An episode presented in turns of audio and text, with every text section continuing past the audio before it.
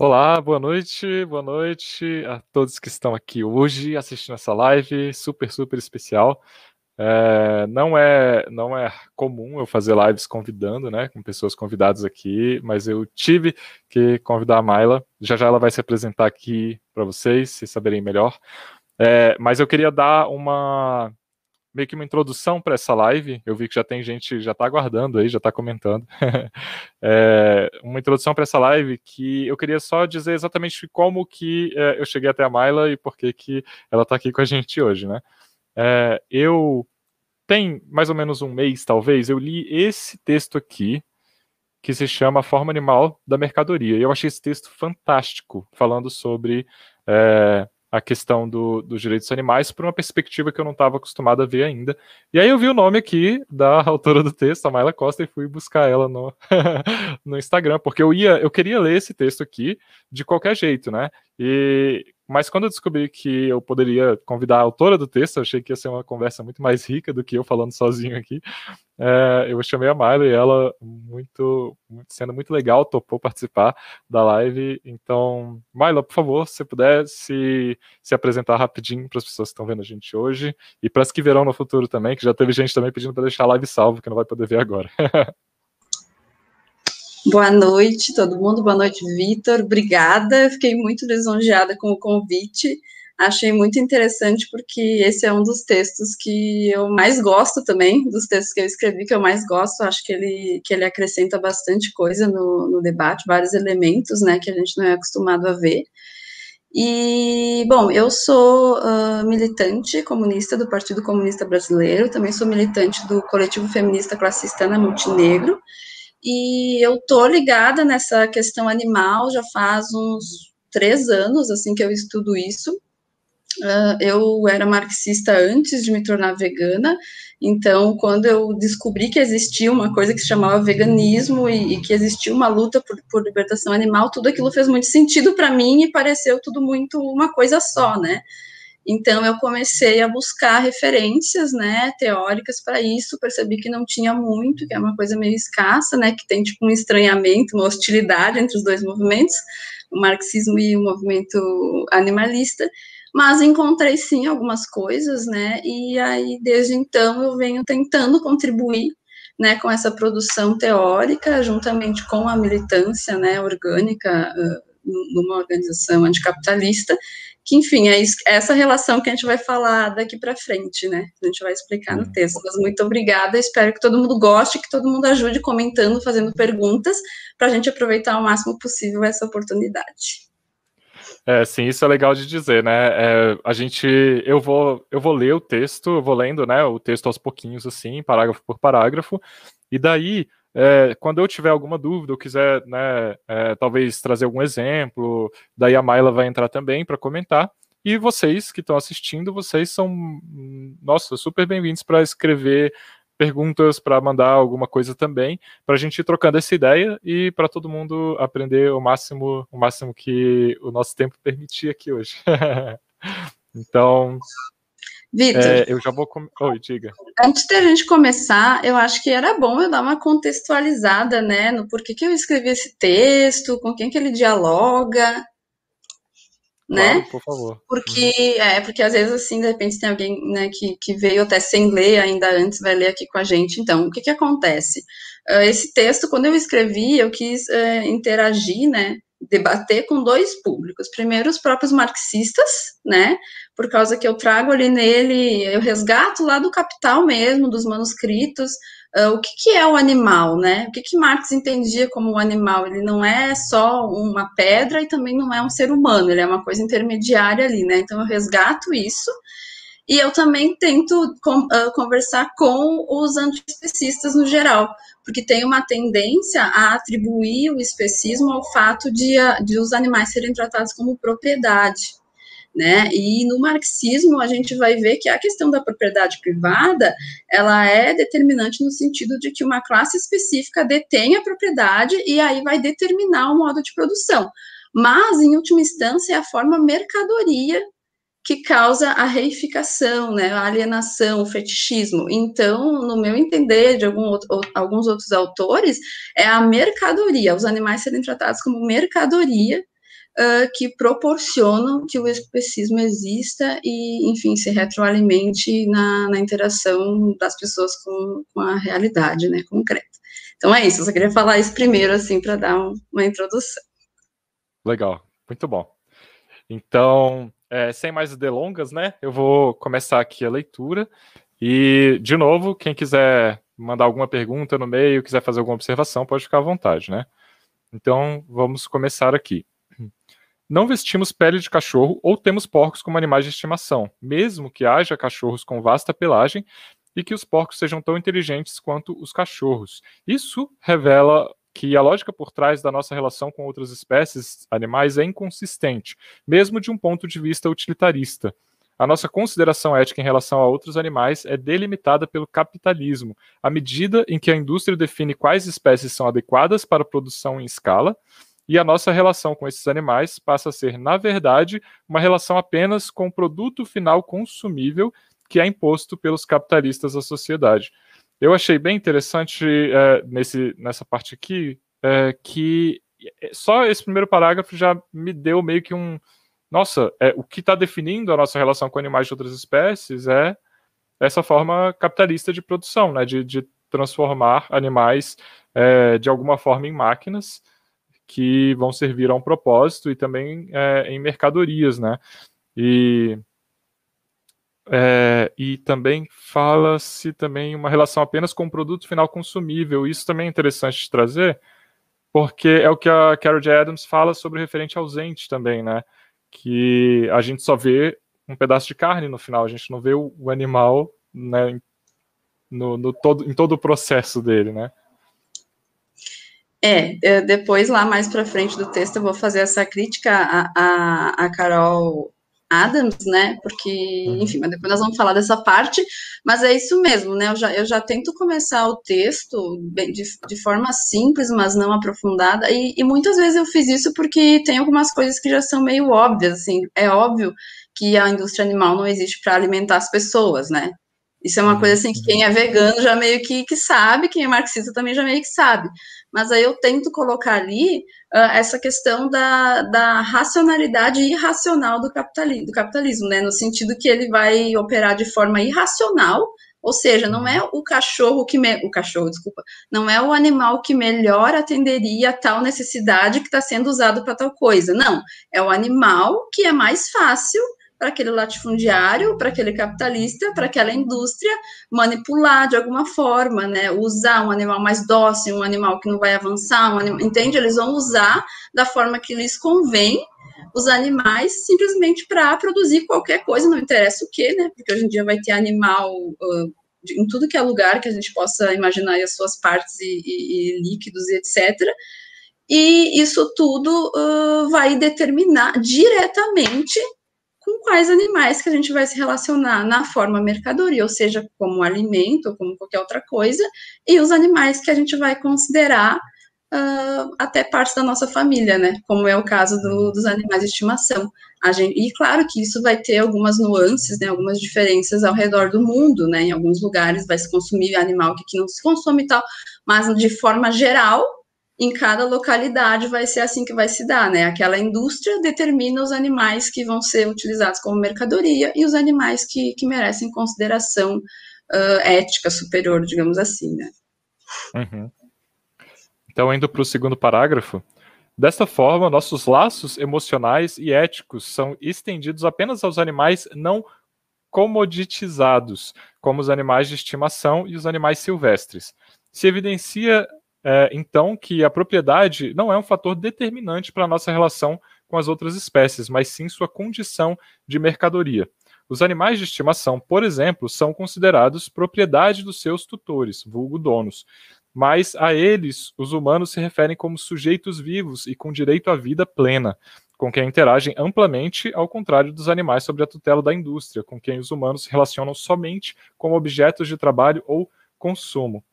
E é, achei também interessante o termo aqui, comoditizados, é, que acho que talvez trazendo um, um, uma definição bem rapidinho de commodity, né, que são é, produtos que são é, negociados é, em dólares, são né, eles, em, na bolsa, assim, então eles têm um valor que vai flutuar e de acordo com a bolsa, isso vale para soja, escala, isso vale né? É, em grande escala, isso vale para soja, vale para o trigo, para o milho. É, então, até no, num vídeo que a Juliana Gomes fez aqui junto comigo, falando sobre agronegócio, ela falou que a, é, não é o Brasil conversando com a Argentina que define o preço do milho. O milho funciona como uma commodity que o, o valor vai é, mudar de acordo com o mercado. Então, esse é o nível de separação que a gente tem né, de outros animais. Eles se tornaram commodities. É, seu, seus corpos são negociados né, de acordo com as variações da, da Bolsa de Valores. Eu acho isso bizarro, eu achei legal é, você ter trazido isso aqui no texto também. É, e além disso, esse, esse, esse parágrafo, uma coisa que eu acho muito triste, assim, que tem nele é o finalzinho ali, onde fala, né, que os humanos se relacionam com alguns animais somente como objeto de trabalho ou de consumo, né? Isso é muito forte se a gente for pensar que, ok, a gente tem os animais com quem a gente se relaciona, que são os nossos animais de estimação, digamos assim, mas a gente se relaciona com os mesmos ao longo de muitos anos. Agora, se a gente pensar quantos animais não entraram e saíram da nossa casa na forma de produtos, né? E a gente, por muito, muito tempo, não, não parou para se questionar, né? Como que aquilo chegou ali, que aquilo tinha uma vida, que aquilo era senciente, etc. E aí é muito triste. Eu, eu costumo dizer que a, a indústria animal é uma das formas uh, mais eficientes de, de amputação da realidade, né? Porque, por exemplo, só no Brasil a gente tem mais gado do que pessoas, sem contar todos os outros animais, né? Só gado, mais do que pessoas, e ainda assim a grande maioria da população nunca viu uma vaca pessoalmente. Né? Ela só vê Isso. aquela vaca no seu é. prato, através da forma mercadoria. Isso é muito forte, né? Isso é muito doido. Eu tenho até uma historinha para. Eu acho que eu nunca falei disso aqui no meu canal, dessa história, mas ela é muito simbólica em relação a isso que eu estava no ensino médio e eu andava com uma chave pendurada no bolso e ela ficava batendo, ficava fazendo barulho. E aí é, eu estava almoçando com amigos e a gente, tipo, meu irmão, ele falou assim: Ah, Vitor, para, é, coloca essa chave dentro do bolso, ela fica batendo aí, você fica parecendo é, uma vaca, né? Com, com, esse, fazendo esse barulho, com, como se fosse o sino da vaca. E aí um, um, colega nosso, ele falou na época, ele fez um bé, ele fez esse som. E aí a galera ficou, Beto, isso não é uma vaca, isso não é o som de uma vaca, não sei se você tá ligado. e aí ele falou: Ah, mas é porque eu nunca vi uma vaca, eu só vi vaca pela janela do carro, né, num pasto lá longe. Então ele nem sabia direito como é que era o som de uma vaca, não, não lembrava nem que o som da, da vaca era mu, sabe? E aí. É, eu vou então contar, isso é bem vou, simbólico. Vou contar um segredo constrangedor aqui para vocês. Eu fui ficar sabendo que porco tinha pelo já adulta. Porque para mim, porco era aquela representação que a gente vê nos desenhos, tipo Peppa Pig, assim, né? Lisinho, rosinha. E eu fui uhum. descobrir que porco tinha pelo já adulta, uma vez que eu vi um porco pessoalmente, assim. Então é, é bem esse tipo de, de coisa mesmo, né? Totalmente, uhum. uma relação totalmente estranhada, alienada daquela realidade que estava constantemente, diariamente, sendo me servida como comida, né? Uhum, sim. É. E outra coisa que eu ia comentar também, e eu acabei esquecendo, você colocou também os animais silvestres, né? A gente também atribui para os animais silvestres um valor a mais do que a gente atribui para qualquer animal criado para consumo. A gente olha os leões, olha as zebras, a gente viu o filme do Rei Leão e fica né, achando tudo mágico quando a gente vê uma girafa no zoológico e tal. E a gente atribui valor para eles, de tal forma que se alguém mata um leão, um caçador mata um leão para colocar né, a cara do leão na sua parede, a gente fica super indignado, nós como sociedade de uma forma geral, né? Mas a gente não se indigna com a morte de bilhões de frangos no Brasil, literalmente bilhões, é tipo coisa de 6 bilhões de frangos mortos por ano no Brasil, né? Então é, também é interessante isso... essa incoerência. É, eu até sempre, quando tem as queimadas na, na Amazônia ali, que é uma coisa que, que é muito apelativa, no sentido que as pessoas realmente se comovem, né, em relação a isso, volta e meia aí colocam lá, né, uma pantera, um, um animal desses lá queimado, e gera uma super comoção, não estou dizendo aqui que não é para ter, é óbvio que é para ter, mas a, a, aí entra de novo aquela coisa da superficialidade, né, Ok, mas por que, que aquilo ali está sendo queimado? Aquilo ali está sendo queimado em função da indústria animal. Ou é para botar bicho em cima, ou é para plantar soja e milho para dar para os bichos comer. Ninguém uhum. fica com essa indignação sabendo que aqueles, aqueles bois e vacas que vão estar tá lá também vão ser torturados, também vão ser abatidos, também vão ter uma uhum. vida miserável só para virarem comida e não para alimentar ninguém, mas para engordar o bolso do latifundiário.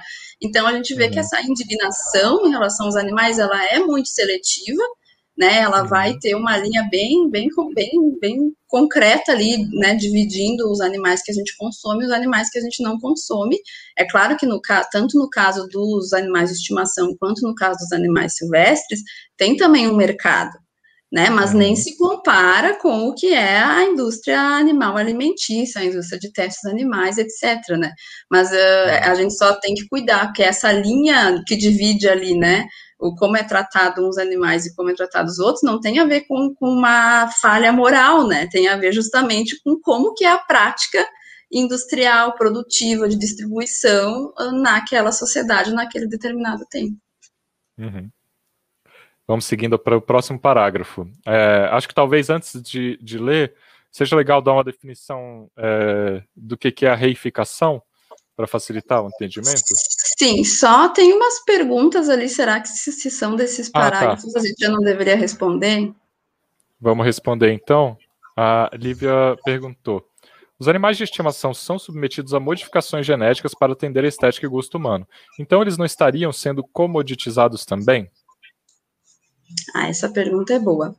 Não necessariamente. Eles não estariam sendo comoditizados, porque como o Vitor explicou antes ali o conceito de, de commodity, ou mesmo de mercadoria, né? Não existe uma mercadoria sozinha, né? Ela tem que estar no, em grande escala num contexto de uma prática produtiva e econômica que vai tornar ele uma mercadoria. Quando a gente fala dos animais uh, que a gente domesticou sem ser industrialmente, como cachorro e gato, é claro que eles também são vítimas do especismo, por causa que o especismo ele não é só exploração animal uh, nesse sentido mais duro, né? Ele já se transformou num sistema, em parte do sistema, né? Numa estrutura que também é estruturante e que vai definir as relações entre os humanos e os animais.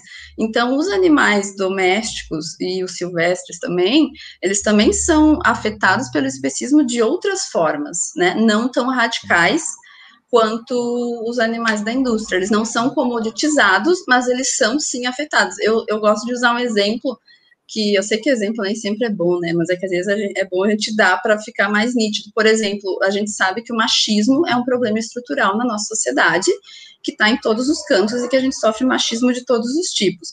Mas se uma mulher decide casar com um homem super rico, né? Que esse homem vai tratar ela de maneira bem objetificada, vai, vai uh, exibir ela para os amigos, de repente não vai dar tanto carinho, atenção, vai dar só coisas. Mas se ela tomou essa decisão em função de ter uma vida mais confortável, luxo, etc., sem se preocupar com mais nada, é óbvio que ela está sendo oprimida em nível estrutural, ela está sendo objetificada em nível estrutural, mas, em última instância, ela está tirando proveito daquilo ali, né? Ela não está sendo explorada, humilhada, etc. É a mesma coisa com os animais de estimação. Mas uma coisa que eu acho importante falar é que alguns veganos não gostam de falar muito disso, é que a meta é não existir mais animal de estimação, né?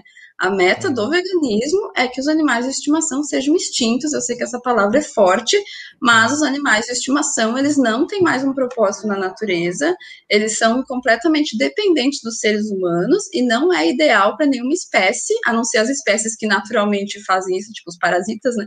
Mas não é ideal para nenhuma espécie que elas fiquem uh, dependendo de outra para sua sobrevivência, especialmente no caso da humanidade que vive em cidades, que é perigoso, né? Pode ser atropelado, vai comer alguma coisa, vai, vai passar mal, enfim.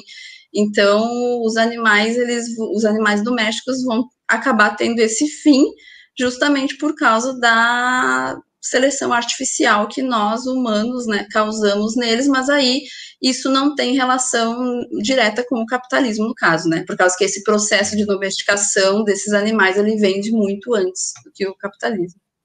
Uhum. É, esse é um tema que é até é meio sensível para algumas pessoas, né? Elas, quando alguém fala sobre ah, os animais de estimação, né, não, não deveriam existir numa sociedade ideal. As pessoas, ah, você quer matar meu cachorro? Tipo, não, calma, gente. é, mas eu brinco mas que, eu... que depois, depois da revolução, depois de muitas centenas de anos que a gente não tiver mais os animais, a gente vai fazer estátuas e monumentos de gatos e cachorros para lembrar a memória deles. vai ser muito emocionante. nunca tinha pensado nisso. É, é, e, ah, sim, é, indo para o próximo parágrafo aqui, a reificação, né, eu acho que é um, é um termo que a, a maioria das pessoas não está acostumada a ver. É, se você puder dar uma explicadinha só para a gente estar tá na mesma página. Sim. A reificação é um conceito que é mais utilizado em Lukács, eu acredito, e ele significa a reificação é como se fosse assim uma, uma lente conceitual, né? Que, que através da qual a gente acaba enxergando o mundo em função da inversão capitalista, né? Em função justamente da lógica da, da mercadoria. Então, é, a gente poderia substituir por coisificação, no sentido de que a mercadoria né, acaba ganhando vida uh, e tendo mais importância do que o processo em si e o motivo pelo qual as coisas são produzidas, né? Então, quando a gente fala aqui em reificação da consciência, a gente quer dizer que as pessoas, né, no, no, seu dia a dia, as pessoas comuns, elas acabam tendo uma, um entendimento da realidade que nem sempre é fiel né, a realidade, se você for pesquisar ela, estudar a fundo, olhar a sua essência do porquê as coisas são como são.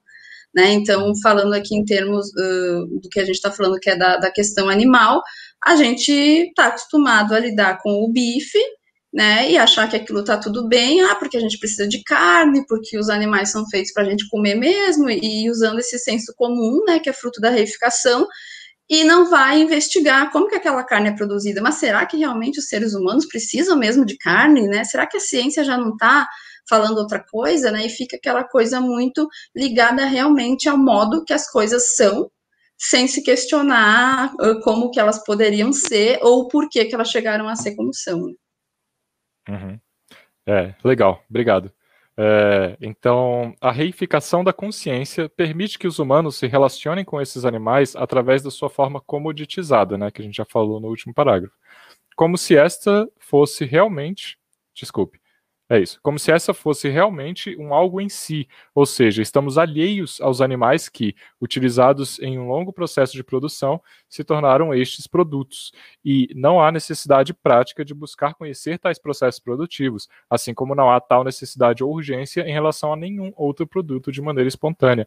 É, isso aqui acho que está relacionado com, né, que você fez essa relação com qualquer outro produto que a gente tem, né, como a gente tem esse copo aqui, né? Esse copo, eu não sei de onde veio esse metal, onde ele foi extraído, não sei onde ele foi né, moldado nessa forma aqui, não sei qual foi a, a, empresa, a marca, o trabalhador que fez isso, né?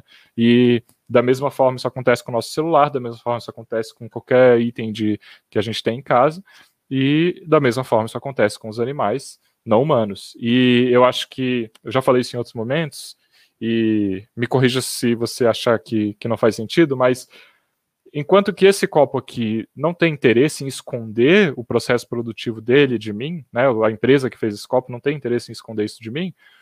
A empresa que faz os nuggets de frango, ela sim tem interesse em esconder isso e ela trabalha ativamente para para que eu não saiba exatamente o que acontece né, dentro do, dos galpões, onde criam-se frangos, dentro dos matadouros onde matam-se é, e cortam-se os, os corpos dos frangos, né, e muito menos até, às vezes, dentro dos lugares onde eles vão ser misturados com nitritos e nitratos e corantes e, e aromatizantes para a gente comer no final um, um nugget né, de, de frango, que já não tem mais quase nada de frango ali, se você for ver bem.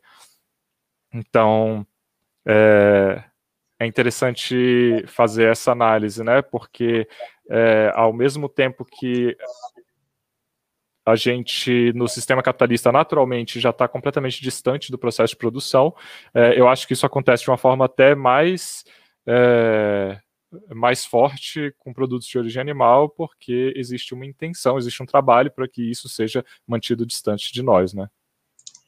É, eu acho que tu tem razão, essa questão de que alguns produtos realmente, né, se faz um esforço maior para esconder, e a gente pode citar até outros que não, não envolvem exploração animal, como, por exemplo, essas grandes lojas de departamento, né, é super uhum. difícil descobrir quanto pagam os funcionários, onde estão os funcionários, qual a jornada de trabalho dos funcionários, porque provavelmente eles são super explorados, né?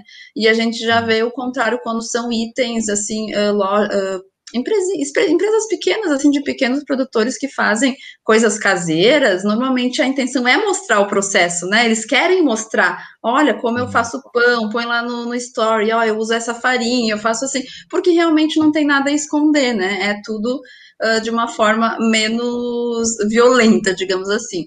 E eu uhum. acho que essa, essa coisa do, do processo realmente, tipo, não tem necessidade prática da gente saber. E, e, o que torna o veganismo, eu acredito, né, que torna o veganismo tão potente é justamente que para a gente dar esse passo, nossa, de se interessar por saber, né, o que, que tem, como é feito, a gente precisa de uma, de fazer isso de uma forma muito, muito, muito consciente. Tipo assim, não, agora eu quero saber né? Eu sou vegano, então eu quero saber o que, que tem naquele produto, como que é feito e tal. E isso é uma das coisas boas do veganismo. Isso é uma, um dos, da, uma das razões que faz com que muitos veganos se voltem ao anticapitalismo, porque começam a perceber todas essas relações, né? Como está tudo ligado, uh, essas relações de dominação que vão além dos animais e vão para as pessoas em relação à natureza também, exploração de tudo que é jeito. E esse movimento consciente de querer saber é muito poderoso e é uma coisa que para ser vegano você precisa ter disso, né? Então todo vegano ele teve que dar esse passo consciente e político, dizer não, eu quero saber como essa coisa de sair dessa reificação, é claro que não tem como sair dela total, né? Mas de dar aquela olhadinha para fora assim e dizer, opa, uhum. né? As coisas não são tão assim quanto, quanto parecem, né? Então essa essa coisa ativa tem um potencial revolucionário muito grande, né? E é isso que, que a luta geral, né, da, da classe trabalhadora fa tenta fazer, né? É trazer essa curiosidade nas pessoas, trazer essa vontade das pessoas de saber como que, que as coisas funcionam, e depois a indignação, o boicote, vai vir tudo ali junto, né? Por causa que a partir do momento que você tem noção, não tem muito como não fazer nada, né? A não ser que você uhum. seja um dos interessados em, em manter a coisa uhum. como, como está. É, é, o famoso que foi visto não pode ser desvisto, né? É, vamos ler mais um parágrafo e aí eu vejo as perguntas que chegaram, pode ser? É, então vamos lá. O capitalismo proporciona que vejamos os objetos como independentes de suas manifestações naturais. E quando falamos de animais, essas manifestações não se dão apenas em estado físico, como bruto, sólido, líquido, etc., mas também em relação ao próprio ser, vivo, ativo, reprodutivo, interativo, senciente, locomotivo em desenvolvimento biológico. Por isso, a comoditização, a comoditização, tá certo, dos animais não se compara qualitativamente com a comoditização de uma pedra ou bambu, assim como não se compara a nossa própria força de trabalho, embora esteja mais próxima destas do que daqueles, mesmo que estejamos em lados opostos no processo de produção. Esse parágrafo é, é um daqueles que eu tinha que, que, a gente tinha conversado um pouquinho antes, que tem muita coisa, é, muita informação condensada né, num, é, num parágrafo só. É, eu achei muito legal também essa análise né, da manifestação dos animais como seres vivos, ativos, reprodutivos, interativos, sencientes, locomotivos e em desenvolvimento biológico. É, é bem interessante a forma como você escreveu isso e às vezes até meio poético, assim, eu achei bem, bem legal. E ah, obrigada, também... me, sinto, me sinto o próprio Engels.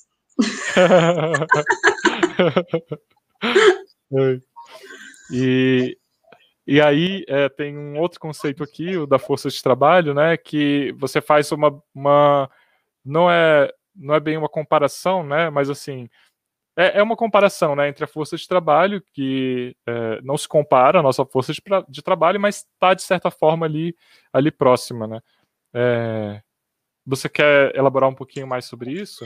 Sim, eu acho que ali a gente pode falar dessas duas coisas que tu comentou. Eu, eu trouxe essa, essa questão ali porque quando a gente fala normalmente, né, dentro da teoria clássica marxista de que ah, as coisas, né, a gente enxerga as coisas uh, através dessa lente, né, da reificação, a gente não enxerga a essência das coisas, não enxerga os processos produtivos das coisas, normalmente a gente pensa nas matérias-primas, assim, né? Ah, aquilo era uma madeira antes de ser uma mesa, ou aquilo lá estava num rio e agora está aqui numa garrafinha d'água, sei lá, pensa coisas assim mais nesse sentido.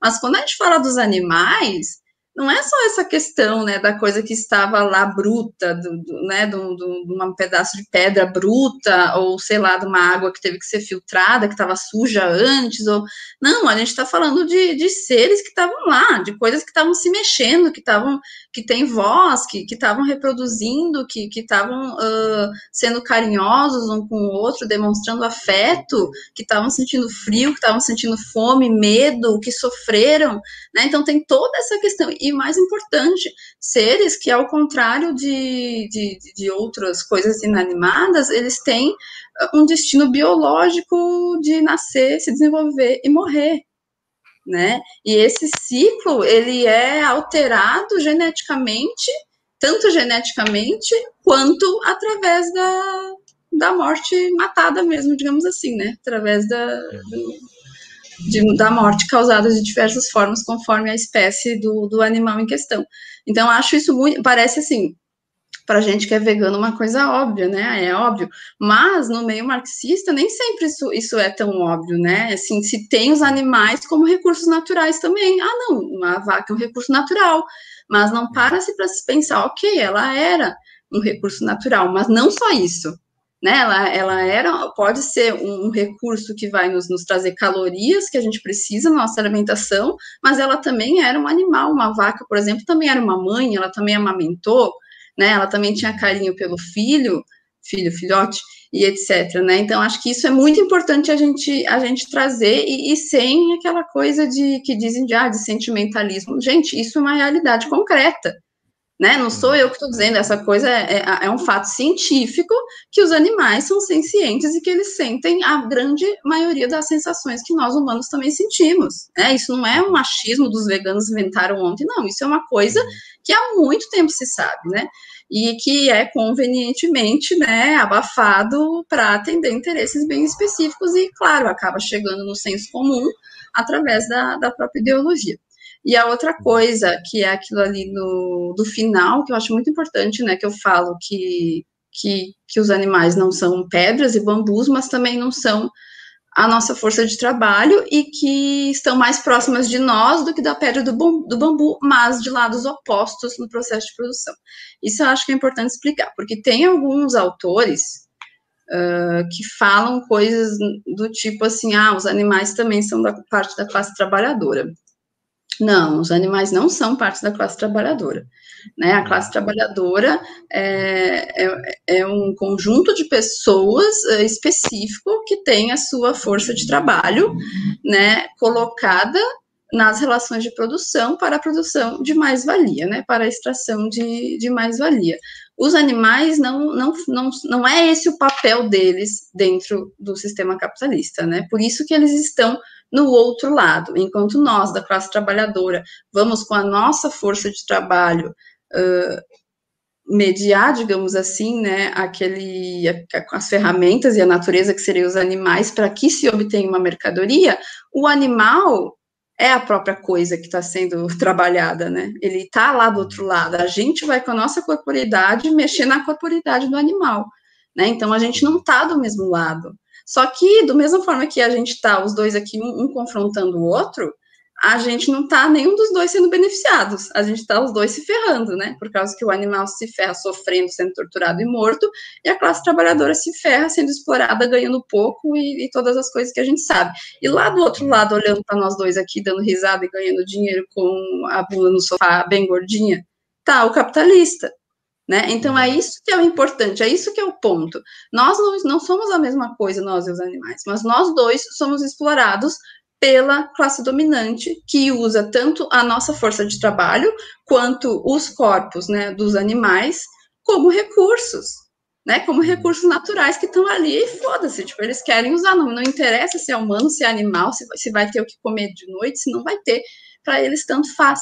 E é isso que nos une na luta, né? É por causa desse sofrimento que tanto nós quanto eles temos das condições da exploração que faz com que a gente seja compatível né, com os animais no sentido da libertação. Só que aí é claro, os animais eles não são, uh, eles não têm a capacidade de planejar, por exemplo, uma greve ou conversar um com o outro e sair correndo lá da batedora. Embora eles consigam fazer isso individualmente, eles fazem individualmente, eles não conseguem se organizar para fazer isso coletivamente como nós conseguimos.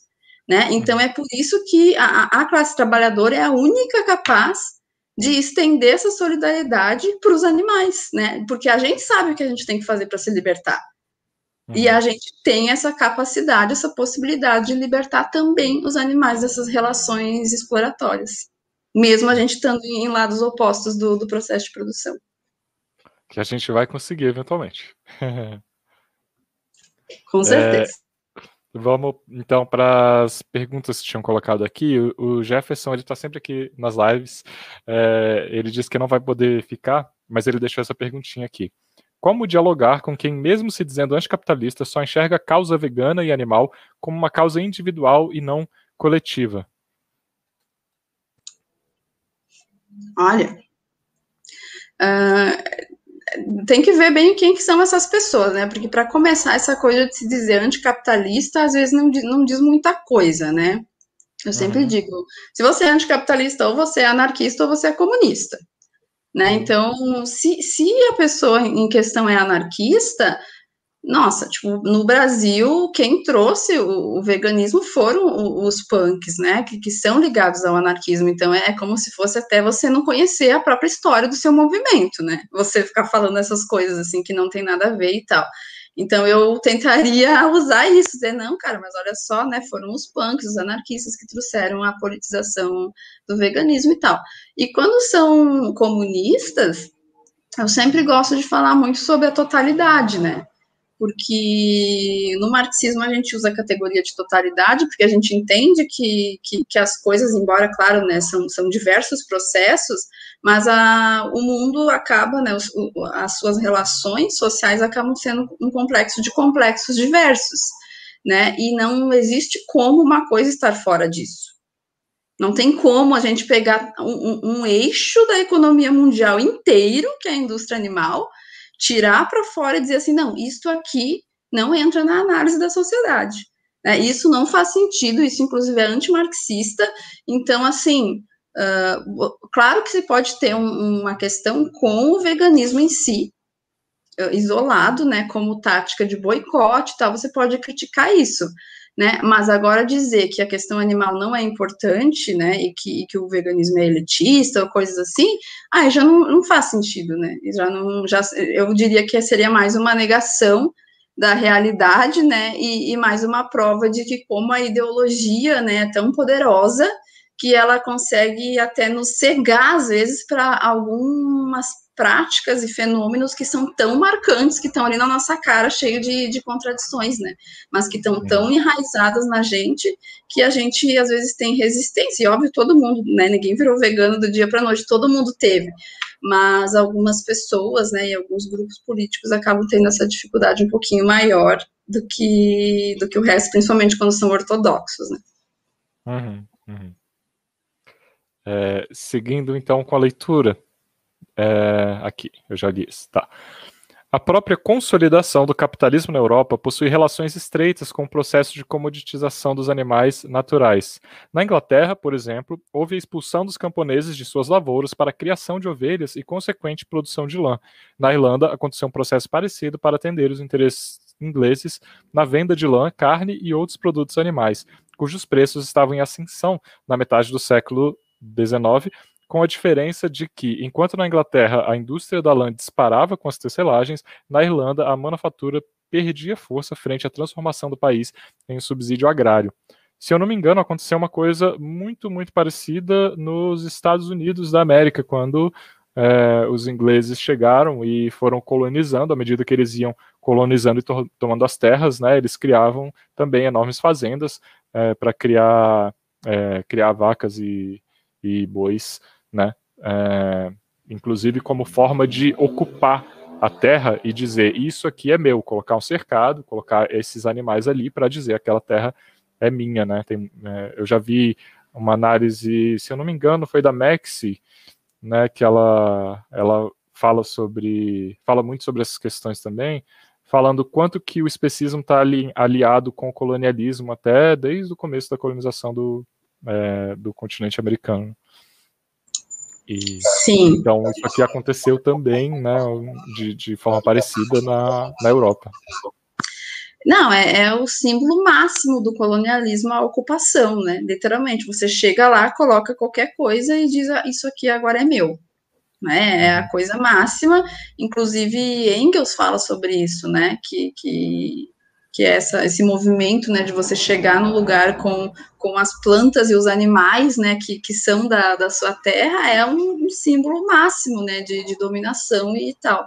Então, é bem isso, e a gente pode ver que ali a, a Irlanda, né, sofreu no, no, ali naquela época um processo parecido com o que o Brasil uh, vive, né, que é essa tentativa de agrarizar, digamos assim, o país, né, barrar o desenvolvimento industrial, e agora com o governo Bolsonaro, inclusive o acordo, né, Mercosul-União Europeia, ele está tentando potencializar ainda mais esse processo que é o que, o que o, o, os países né, dominantes do capitalismo dizem que precisa, a gente vai lá e vai produzir. Se hoje é soja, de repente amanhã é laranja, depois é vaca, tipo, mas é sempre essas coisas, né? Nunca vai ser chip de computador, coisas assim, né, mais, mais complexas, mas enfim, isso é importante, esse parágrafo aqui ele é bom porque ele mostra bem claramente, né, essa questão do, do colonialismo e como isso determinou os nossos, as nossas práticas, né, por exemplo, se eu não me engano é na Espanha, que nessa mesma época, eles, os cercamentos eram para a criação de viados, né, uhum. então, aí você já vai ter uma cultura de viado, né? Aqui no Brasil, por exemplo, aí trouxeram vaca, aí a gente já vai ter uma cultura de vaca. Nos Estados uhum. Unidos é as galinhas, né? Só comem frango, frango, frango, frango. Então, isso não tem a ver com o que os povos originários, aqui no, no Brasil, os povos originários sempre comeram majoritariamente uh, frutos ou peixe né? Uhum. Não tinha outros animais, não vai sair caçando pantera para comer, essas coisas, tipo, é, ou eram animais pequenos, né? Ratinhos, uhum. coisas assim de pequenininhas, não, não como a gente imagina, né? Ai, vou sair caçando um jacaré, sei lá, para comer. Não é bem uhum. assim que as coisas acontecem. Então a nossa alimentação ela é muito colonizada, né, esse tipo de, de, de, coisa que aconteceu na Europa torto e direito, né, de um país dizer o que, o outro tem que produzir e, e ficar só com, com, a parte industrial, como ali na Inglaterra, né, que mandava a, a, Irlanda produzir ovelha, mas aí quem ficava com a parte industrial de fazer a lã bonitinho era a Inglaterra, né, isso, esse processo acontece até hoje, né, e aí uhum. isso também que a esquerda tem que parar e olhar, né, não, porque ah, porque é um dos, dos, um dos maiores fontes né, de, de, de, renda do país é, é, o agronegócio. Tá, mas a custo de quê, né? A custo e essa renda está indo para quem? Exato, sabe? Não, as coisas não são tão simples assim, né? A gente tem que, que olhar com, com um olhar mais crítico para isso tudo, digamos assim. Uhum, uhum. É, com certeza. É, Indo aqui para o próximo parágrafo, é, depois que a gente terminar esse próximo parágrafo, aí eu volto também para responder, acho que duas perguntas que tiveram aí. Como se pode observar historicamente, a ciência representa um instrumento subjetivamente racional, que pode ser utilizado racionalmente do ponto de vista funcional para a consecução de fins substancialmente irracionais, Nesse sentido, quando os animais estão sujeitos à forma mercadoria, sua ciência é negada, resultando numa contradição ética, já que se configura uma forma diferente de relação com esses animais, baseada na negação da realidade, devido à sua posição nas relações de produção. Embora o tratamento dispensado a eles não corresponda à nossa própria natureza social e aos conhecimentos científicos disponíveis em relação às suas capacidades, o uso de animais na indústria cresceu historicamente, bem como seu consumo e, como consequência, a alienação em relação aos processos produtivos correspondentes. É... Esse aqui, no começo do parágrafo, a, a, acho que a intenção é só trazer que essa é uma análise científica né, da realidade, a gente não está tirando isso né, do nada, nem está como você tinha trazido antes também, né? Nem tá é, sendo simplesmente super apaixonado e falando, ah, é errado isso, os bichinhos tadinhos. Não, é tudo baseado numa análise científica, né? Uh, da, do método científico. E, e aqui é a primeira vez que você traz o termo forma mercadoria, né? Que, que é o que está no título também, né? A forma é, animal de mercadoria. E aí, quando os animais, eh, você coloca, né? Quando os animais estão sujeitos à forma mercadoria. Você pode falar, é, falar um pouquinho sobre esse termo específico aqui? Sim. Uh, só voltando ali no, no comecinho ali do parágrafo, o que, uhum. o que eu retomei de novo, né, que eu falo ao longo do texto, é essa questão do, do, do, do, capitalismo em si, né, e da própria indústria, seja lá qual for, se lançar mão de uma racionalidade que, na verdade, ela não faz sentido na, na sua totalidade, assim, ela faz sentido para beneficiar alguém especificamente, né, como, por exemplo, você ter ma mais de 200 milhões de cabeças de gado num país onde tem pessoas que passam fome. Isso é completamente irracional. Todo mundo que pensar por cinco minutos vai chegar a essa conclusão. Mas, né, esses latifundiários, esses proprietários que, que têm essas cabeças de gado e essa terra, eles vão lançar mão junto às ferramentas institucionais capitalistas, ao governo, às leis, né, ao judiciário, até à ciência, para fazer parecer que aquilo é legítimo e aquilo entra né, na, na, questão institucional, que vai entrar lá para a superestrutura e, e, vai retroalimentar, enfim, como a sociedade funciona na, na, sua prática. Então, é sempre bom a gente pensar nisso. A, a, o capitalismo ele é racional para atender os seus, os seus interesses, mas se a gente for olhar numa ciência uh, crítica e honesta, ele não é racional, ele nunca vai ser racional, né? Não tem como ele ser racional. Se ele for racional, ele acaba, ele não, ele não vai ter continuidade, ele não faz sentido, né? Ele ser racional para a coletividade. E aí na forma mercadoria é justamente isso, né? Uh, por causa que o Marx ele vai usar essa, essa, esse termo né, da forma mercadoria como justamente essa, essa descrição né, de como que, que as coisas são na sociedade capitalista, né? Sob que forma elas estão? Elas, elas estão sob a forma mercadoria. E é bem importante a gente sempre lembrar que até mesmo a nossa força de trabalho, né, o que a gente faz lá para ganhar o nosso salário, para ganhar o nosso dinheirinho, também é uma forma de mercadoria. Como a gente falou antes, para o capitalista que olha para o cara que está cortando o frango e para o frango, ele não vê diferença. O frango é uma mercadoria e eu ali cortando o frango é outra mercadoria. É isso, para ele é isso, né? Então ali fala que os animais estão sujeitos à forma mercadoria e a sua senciência é negada, né? É óbvio, por causa que se a senciência do animal for considerada, ele nem vai estar ali, né? Uhum. Então tem que se fazer esse movimento de negação da realidade, de um movimento anticientífico que vai possibilitar com que aquela atividade aconteça, porque a partir do momento que você realmente considera que aqueles animais eles têm uma senciência, você vai começar a entrar num processo de não fazer mais aquilo. E, e, e, na lei, eu acho incrível a lei, por exemplo, não no Brasil, mas em todo lugar, que existe sempre leis, né? Ah, não, vamos fazer leis para o animal sofrer menos, né? Para, para sei lá, ter, para cortar o chifre só de tal maneira, ou tem que atordoar antes de, de, de matar. Eles falam de um jeito como se essa ciência fosse limitada, né? Não, a gente só dá uma atordoada e o animal, beleza, já não vai sofrer.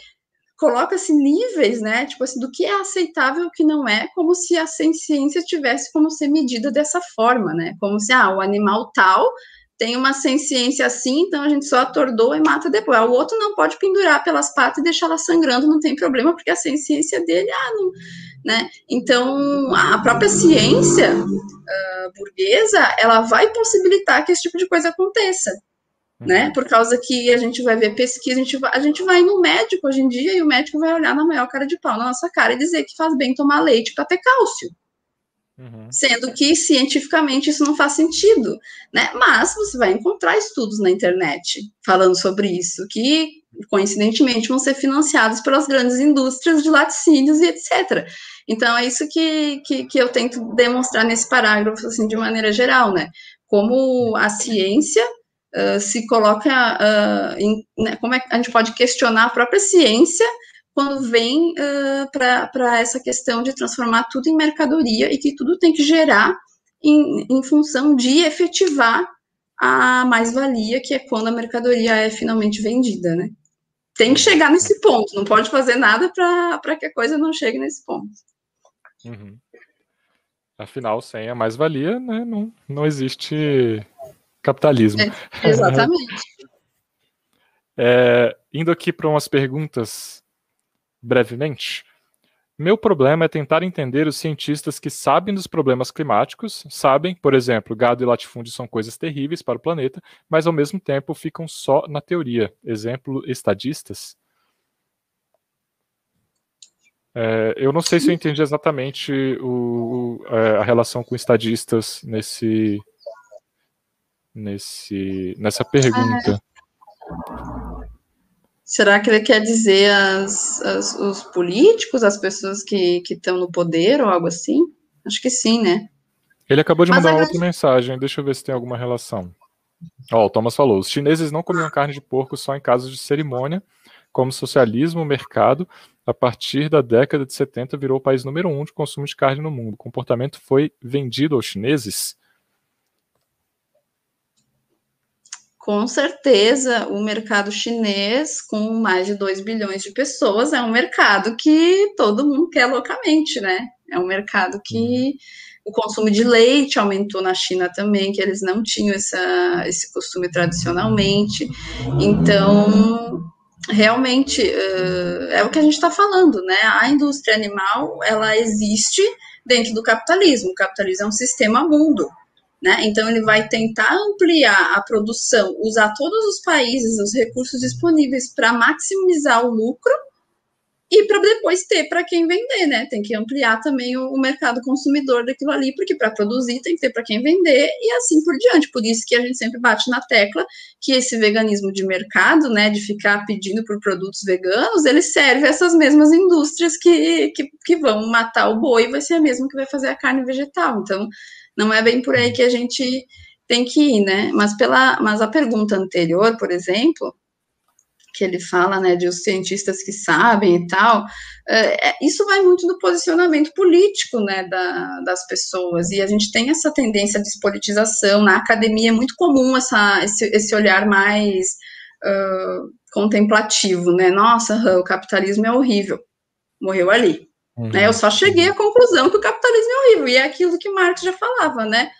A gente uh, interpretar o mundo é uma coisa, mas e transformar? Né? Como uhum. que a gente vai transformar? Né? E, é, e é justamente isso. E aí, nesse sentido, a gente vê realmente alguns avanços quando a gente fala de Estado, né? Por exemplo, a própria China uh, tem um acordo do, do, próprio país dela, que não tem a ver com, com coisas exteriores, de reduzir o consumo de carne em 50% até 2030 que é uma coisa bem ousada, né? Não sei exatamente em quantas anda isso, né? Se tá, como que eles estão fazendo, eu nunca me interei disso, mas eu acredito sim que, que, que os estados socialistas eles têm esse poder e eles vão ser, obviamente, pioneiros nessa, nessa redução. Né? Embora, por exemplo, em Cuba, que é outro país que a gente possa categorizar aqui, o consumo de carne já é bem menor, né? Já é bem menor do que os outros países, até por causa da configuração econômica, né? Não, não é racional produzir carne. Né? Então, em Cuba, você vai ver as hortas comunitárias, você vai ver plantação de tudo quanto é coisa, mas você não vê tanta vaca, tanto, não tem isso. Tanto é que, até conversando com as pessoas lá, parece que eles importam grande parte dos animais que eles consomem. Nem é produzido lá porque não faz sentido né? Não, não faz sentido para um, um, país que está racionando, né? Que está sob bloqueio, que está não tem como, vale muito mais a pena, é muito mais produtivo e racional e melhor para a saúde das pessoas uh, produzir vegetais, né? Então eu acho sim, sabe, que nessa questão dos estados e da quando a ciência ela não é uh, enviesada, a tendência é que sim se tenha a redução, mesmo sem pontuar a questão do sofrimento animal. Por isso que pontuando a questão do sofrimento animal junto ao socialismo, junto ao comunismo, a gente tem uma potência verdadeira, né, de, de abolir de fato. Porque é só com a reorganização da, da produção que a gente vai conseguir, né? Não, a gente não vai conseguir no capitalismo fazer isso. Uhum. É, ele deu uma explicada aqui depois, ele acabou de mandar essa mensagem, o Thomas falou. Os estadistas eu confundi com live de cientistas que são estadistas e que eu assisti essa semana, que são pessoas que aceitam o sistema que estão inseridos, dizendo que funciona porque vivemos nele. É... Eu acho que você já falou bastante né, sobre essa questão. Acho que a gente pode voltar para o texto e daí surgirem mais perguntas, vocês vão mandando. Até porque, deixa eu ver, são. Já, a gente já tem quase uma hora de live. É, você está tranquila de tempo, Maila? Tá, legal. Então, é, vamos ir no próximo parágrafo. E aí. É, e aí, quem, quem, ainda tiver dúvidas, pode ir mandando também, que a gente vai tentar responder o máximo que der, tá bom? É importante lembrar que, mesmo que os animais naturais tenham sido historicamente utilizados pelos seres humanos como forma de subsistência e até mesmo como um fator decisivo que proporcionou o desenvolvimento de comunidades em certas épocas e regiões, na sociedade globalizada, o valor de uso é apenas o substrato material que dá suporte ao valor de troca. O capitalismo visa, quando produz um valor de uso, que é uma mercadoria, gerar um valor de troca e, em última instância, gerar valor, mas não apenas valor, e sim mais valor. É, eu acho que para entender bem esse parágrafo, a gente tem que estar tá familiarizado com o que, que é o valor de uso e o que, que é o valor de troca, né? E de que forma que é, essas duas coisas é, ajudam a gente a entender o que é a mercadoria, né? E o que é o mais valor depois de tudo. É, se você sim. puder explicar brevemente, assim, também não dá para esse ser um curso né, de termos marxistas. Sim, sim. Mas, não, mas, mas é legal saber. Os, os conceitos ali de valor de uso e valor de troca não são complicados. O que, que, é? O valor de uso ele é o valor da coisa em si em função da sua utilidade, né? Então, as coisas que a gente precisa, né? A água que eu bebo, a calça que eu visto, a maçã que eu como, tudo isso tem um valor de uso, né? Porque a gente precisa daquilo ali. O valor de troca já é quando aquela coisa está no mercado e ela já não necessariamente tem uma utilidade intrínseca, né? Ela não está vinculada uh, necessariamente a uma necessidade real que a gente vai ter, né? Que é como é hoje a mercadoria em si, né? No, no, capitalismo ela é isso, ela vai ter um valor de troca. Ela vai ter, ela pode ter também um valor de uso, ela pode ser uma coisa necessária que as pessoas precisam, mas ela vai estar no mercado com um valor de troca que não vai ser correspondente ao valor de uso necessariamente. E esse valor de troca é onde vai se efetivar a expropriação da mais-valia, né? Porque quando você consegue vender o produto pelo valor de troca, você está conseguindo aquele excedente do trabalho humano que teve para produzir aquele valor de uso, né? Aquele trabalho que você se expropriou. Então, resumidamente, é isso. Acho que espero que tenha dado para entender. É um conceito meio. Assim, ele é simples. Uma vez que a gente entende, a gente percebe que é simples, né? Mas é, parece que a gente está tão mergulhado nessa, nessa piscina com essa ideologia que a gente tem do capitalismo que olhar isso de fora às vezes dá um trabalho mesmo. É, então, indo aqui para o próximo parágrafo, né?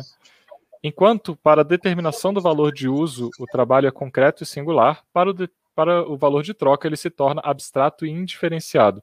Na sociedade de classes, o ciclo do dinheiro possui como força motriz e fim em si mesmo o valor de troca, que já não possui, não, desculpa, que já não possui mais nenhum átomo das qualidades naturais do valor de uso, devido ao emprego do trabalho alienado que, em última instância, é o que realmente confere valor à mercadoria.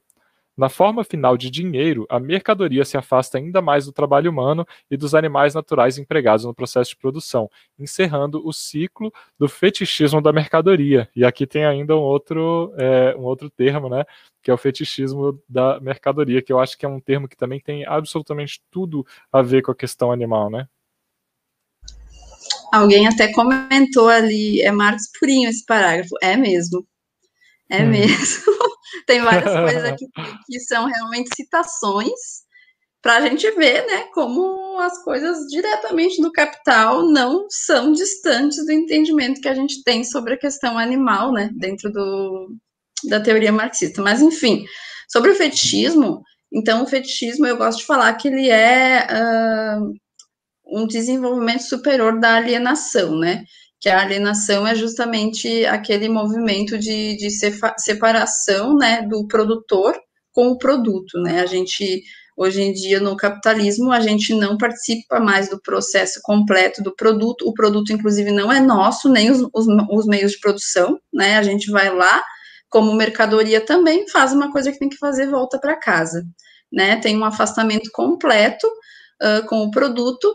Tanto é que depois, quando você, se você trabalha, por exemplo, numa loja de arroz, uh, você, sei lá, vende arroz, vende arroz, vende arroz, mas depois você vai num outro supermercado e compra o arroz para você, né? Completamente afastado daquele seu dia a dia que era também vender arroz, como se fosse uma outra coisa completamente diferente né? E totalmente diferente como se davam essas relações no passado, né? Onde a pessoa ela se via naquele trabalho, como a gente ainda vê em alguns casos, né? Com, com pessoas que trabalham por subsistência, né? Por exemplo, os povos indígenas, né? Que eles mesmos pescam, eles mesmos vão plantar lá a mandioca que, que eles vão comer, então eles se enxergam naquele produto. E a gente, né, na a grande maioria da, da população global, nas cidades, está afastado do produto do nosso trabalho, e quando ele chega para nós como mercadoria, né, na forma mercadoria, ele chega, como, como diz as palavras no próprio Marx, uh, como se fosse numa forma fantasmagórica, né, como se aquela mercadoria aparecesse ali do nada, né? Como uhum. se ela não tivesse um passado, como se não tivesse um processo produtivo por trás, mas a gente só sabe o que nos interessa naquele momento, como a gente falou lá antes, é que a gente precisa daquela mercadoria e a gente vai comprar ela e voltar para casa, consumi-la sem questionar nada, sem ir a fundo, sem pensar na essência daquele processo e daquele produto. Então, o fetichismo vai ser esse essa atuação das mercadorias como se elas fossem algo em si, né? Como se elas não tivessem um passado produtivo. E claro que o fetichismo ele acaba uh, respingando para vários níveis, né, psicológicos, da forma como a gente enxerga o mundo, ele não fica nessa maneira assim tão concreta, até porque a gente está aí no capitalismo, né, já há séculos e a coisa vai se, se enraizando e a gente vai enxergar essa, essa reificação, como a gente falou antes, em níveis que são bem complicados, às vezes, da gente conseguir atingir, né, e de a gente conseguir se libertar dessa visão e dar aquele passo que a gente falou antes, aquele passo consciente para pensar assim, não, eu quero saber como as coisas funcionam. Esse passo que é normalmente o mais difícil. Depois que a gente dá ele, a coisa já fica mais fácil, mas esse passo é o mais difícil. Hum. É, e eu vou deixar aqui como dica, eu acho que para quem está ouvindo a gente ou está assistindo, é, dá para buscar por esses termos, né? E às vezes, é, num, sei lá, numa explicação como a gente está fazendo aqui agora, é, não dá para pegar tudo 100%, né, tem muitos canais que fazem né, esse trabalho de, se você buscar fetismo de mercadoria, vai ter uma pessoa explicando por vários ângulos e tal, vai ter usando exemplos mais diversos, né, do que a Mayla está dando aqui pra gente, é, então acho que vale a pena, é para quem está um pouco, né, não, não tá, tá talvez um pouquinho perdido, é, dá para buscar é, esses termos depois, para se aprofundar um pouquinho. É, eu mesmo, assim, como eu falei para Maila antes, né, eu estou engatinhando, assim, né, no, no, no marxismo, estou começando a entender os termos melhor agora, então até mesmo para mim, assim, é, eu vou buscando, quando eu li esse texto a primeira vez, eu fui ver o que, que era a forma é, mercadoria, fui ver o que, que era é, a reificação, que era um termo que eu não estava familiarizado ainda, e aí, e aí isso vai ajudando a gente a ter né, mais, mais repertório para entender um texto assim, né? É, vamos para o próximo parágrafo, então. Através dessa linha argumentativa, é possível explicar por que, no trabalho não alienado para subsistência, por exemplo, não há estranhamento em relação à utilização e morte de animais. Neste caso, o processo de ação do humano sobre a natureza se dá de tal maneira em que ele se apropria da matéria natural de, de uma forma que lhe seja útil. Ele age com sua copropriedade, não, com sua corporeidade sobre a corporeidade dos outros animais, sendo que essa mediação faz parte da reprodução da sua própria vida. Diferente da lógica da comoditização, não há inconsistência em relação a criar laços emocionais com esses animais, pois eles não são mercadorias, já que para serem mercadorias deve haver um valor de troca. É claro que aqui não entramos no mérito do sofrimento da exploração animal, mas sim puramente da questão do valor de uso e valor de troca e sua relação com a nossa percepção relativa aos demais animais.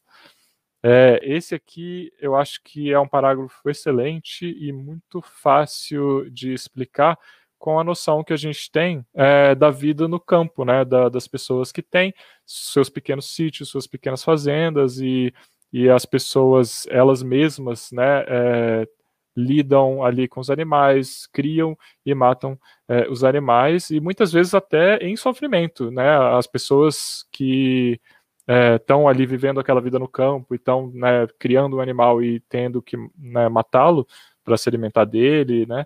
É, isso não necessariamente acontece de uma forma sádica, isso não necessariamente acontece de uma forma é, insensível. Muitas vezes a pessoa sente a dor daquele animal, é, mas entende que aquilo ali é necessário, né, como você coloca no texto, para sua própria subsistência, né?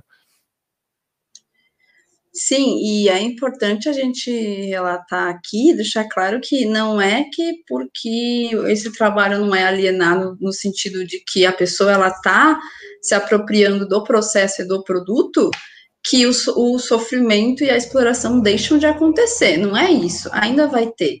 Só que isso é completamente diferente da exploração sistemática que a gente tem na indústria e que vai transformar, vai primeiro considerar aquele animal como recurso natural para depois transformá-lo em mercadoria. Porque no caso ali da família ou dos indígenas, até no caso das religiões de matriz africana que usam os animais para a questão religiosa, não existe essa questão da mercadoria. Né? Aquele animal ele é usado diretamente, a pessoa ela vai usar o animal, tipo, ela não vai terceirizar, não vai, não, ela vai usar o animal para qualquer coisa que seja para comer ou para fazer o ritual, uh, porque ela entende que naquele momento ali ela precisa daquilo.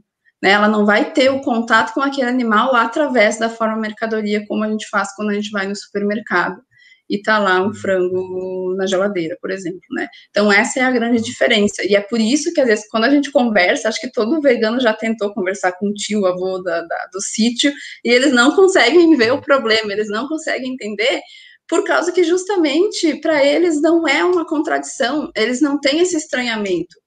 Porque o fato de eles matarem o animal no final não significa que eles considerem menos aquele animal, que eles não tenham tratado um animal com, com respeito e com até carinho durante a vida, só que chegou um momento em que aquele animal foi morto, né, ou foi utilizado, enfim, para alguma coisa, porque de acordo com o julgamento daquela pessoa, era necessário naquele momento ser feito por ela mesma para ser consumido ali naquela hora, né? E não uhum. entrar num processo produtivo de, de geração de valor e etc., que é o problema central. E aí as pessoas vão perguntar, tá, mas então aí se a gente for caminhar para uma sociedade antiespecista, a gente vai aí aceitar que, que essas pessoas continuem consumindo animais? Bom, se a gente uh, caminhar para uma sociedade antiespecista, aquelas pessoas provavelmente vão se deparar com condições materiais onde nem sempre elas vão precisar mais estar se alimentando daquela forma, né? Elas vão uhum. se deparar com debates novos que existem agora, que vão existir naquela, naquela época futura, né? Então, o que a gente não pode é forçar a goela abaixo uh, em povos, em comunidades que fazem, que, que se alimentam, né? Ou que se usam dos animais de maneira metabólica né, não comoditizada como o restante do, da maioria do mundo, uh, só porque a gente é vegano, porque a gente acredita que eles têm que ser veganos. Esses processos, eles vão se dar internamente, né, em cada comunidade e cada todo, todo ser humano que é capaz, cognitivamente capaz de entender e de fazer suas próprias sínteses para, enfim, para chegar num, num, tipo de sociedade que a gente acredite que seja bom para todo mundo, né? Uhum, uhum. É curioso, eu até é, já ouvi histórias assim. Eu, eu tenho. Minha avó, por exemplo, ela criava galinha, minha avó matava galinha e tal. E eu já ouvi histórias de pessoas, né, que tendo os animais, elas não davam nome para o animal para não se apegar. Então, se, é, vamos supor, né, não foi minha avó que me contou isso, mas vamos supor que, que fosse, né, é, se ela desse o um nome para uma galinha de Gilberta, por exemplo, ela não, é, ela não dava o nome justamente para ela não se apegar, porque nomeando o animal, ela criava ali na, no imaginário dela uma relação, né, mais é, afetiva e, e, vir, e, e via a partir disso na Gilberta um indivíduo, né, um indivíduo com personalidade, né, com características próprias e tal.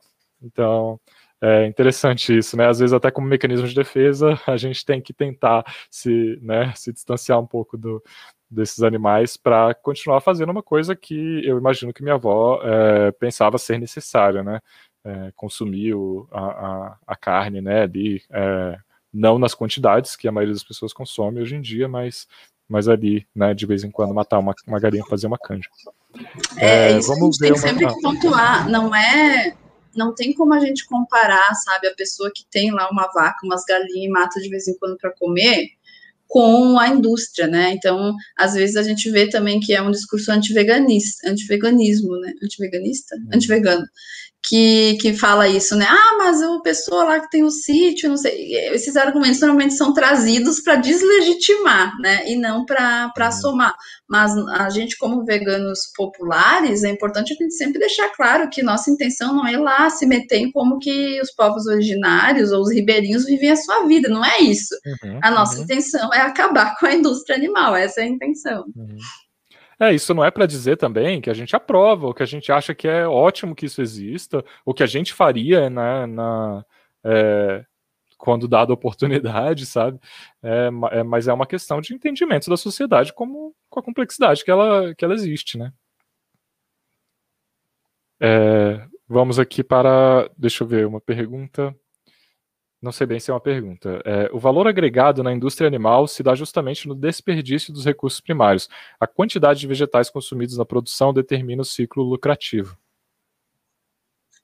Um comentário legal sobre isso é que se a gente olhar na, na FAO, nos relatórios da FAO, que é, a, é o órgão da ONU sobre agricultura e essas coisas, eles vão uhum. falar, sem maior papo na língua e sem esconder e sem ter vergonha, que a produção de, de, de animais, né, é justamente para por causa da produção de soja e de milho, é que, tipo assim, que uma coisa vai impulsionar a outra, né, tipo assim, não é, o maior consumidor de, de grãos é a produção animal, então a gente precisa crescer a produção animal e não sei quanto, porque aí a produção de grãos cresce também, é uma coisa assim que tu lê, tu fica assim, meu, é sério isso, sabe? Tipo, é, a gente falou assim, é uma coisa tão irracional, mas para quem escreve aquilo, é super racional, porque a gente quer PIB, a gente quer movimentar a economia, a gente quer que a produção aumente, é aquela coisa do desenvolvimento a qualquer custo, né? É bem isso. Hum, sim. Do crescimento infinito, né? É, o Robson fez um comentário falando: recomendo o canal Orientação Marxista que tem uma linguagem simples, segundo ele, para entender alguns conceitos. Eu imagino aí que a gente falou antes. Legal, obrigado, Robson. Eu vou até conferir depois. E, e, o Will falou: é que nem uma galera vegana aí que julga os povos originários, comparando a pessoa que vai ao mercado e comprar um hambúrguerzinho dele. É, eu, é, essa questão é, é, bem complexa, acho que dá para entrar muito nela, mas é melhor a gente não entrar, é, eu tenho um vídeo no canal falando sobre a questão né, dos povos originários, como que o movimento vegano muitas vezes erra em, em fazer esses julgamentos rasos, é, mas vamos dar continuidade, continuidade para o texto, porque eu acho que ainda falta um cadinho.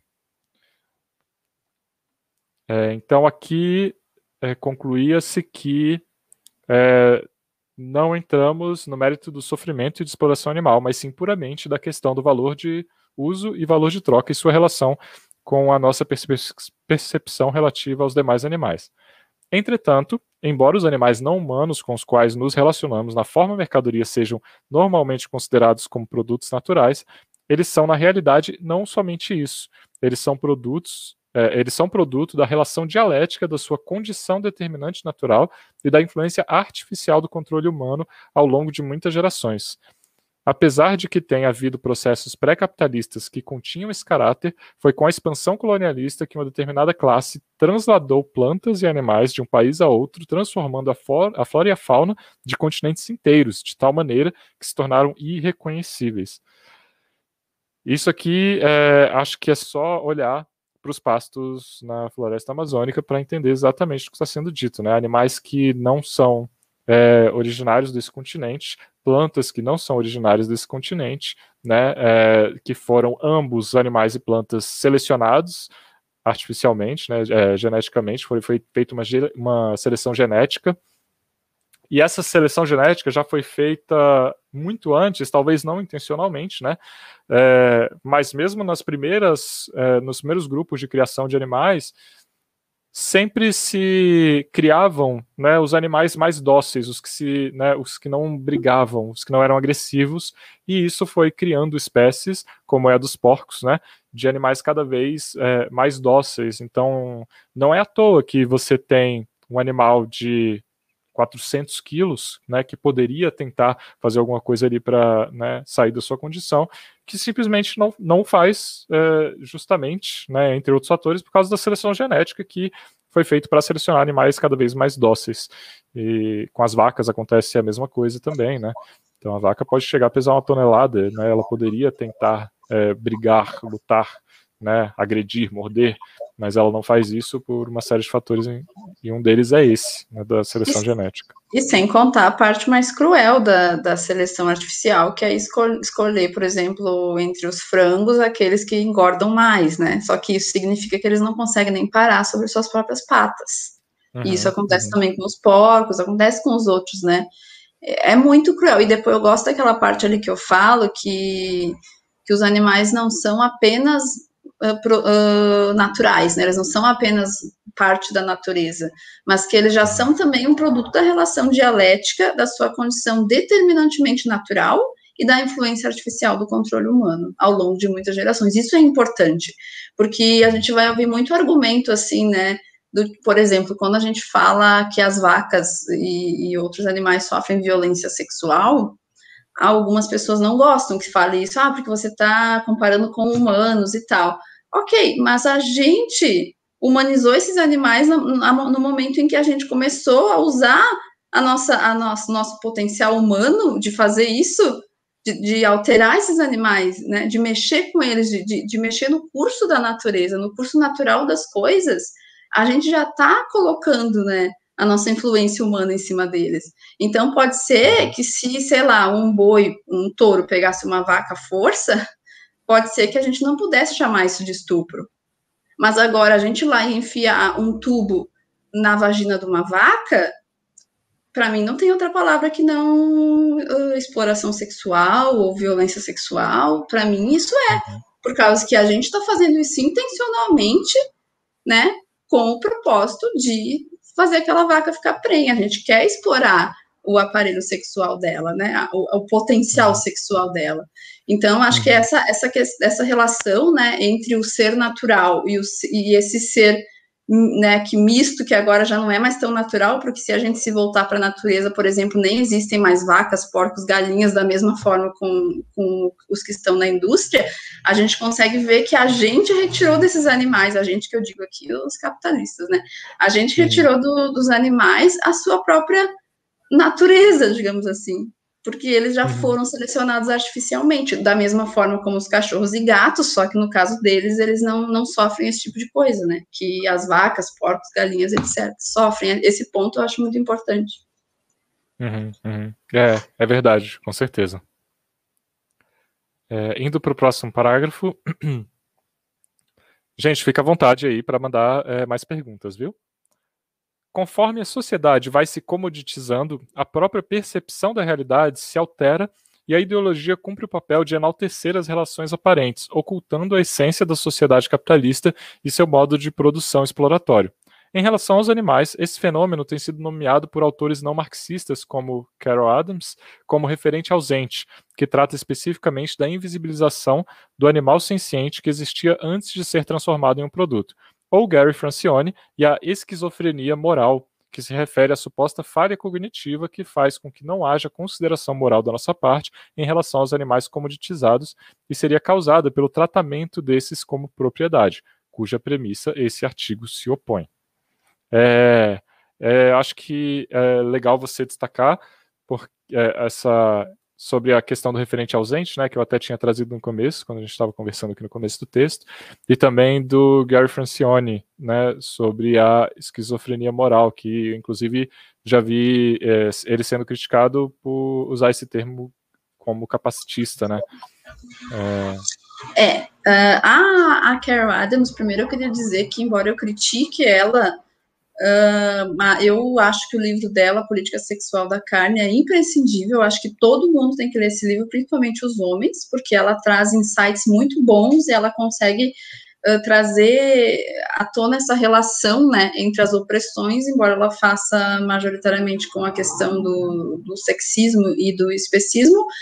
E, enfim, metodologicamente eu considero que tem diversas questões, mas, assim, no grosso, é muito bom. Tipo, faz a, a gente leva um soco no estômago, né? Faz a gente pensar assim, meu Deus.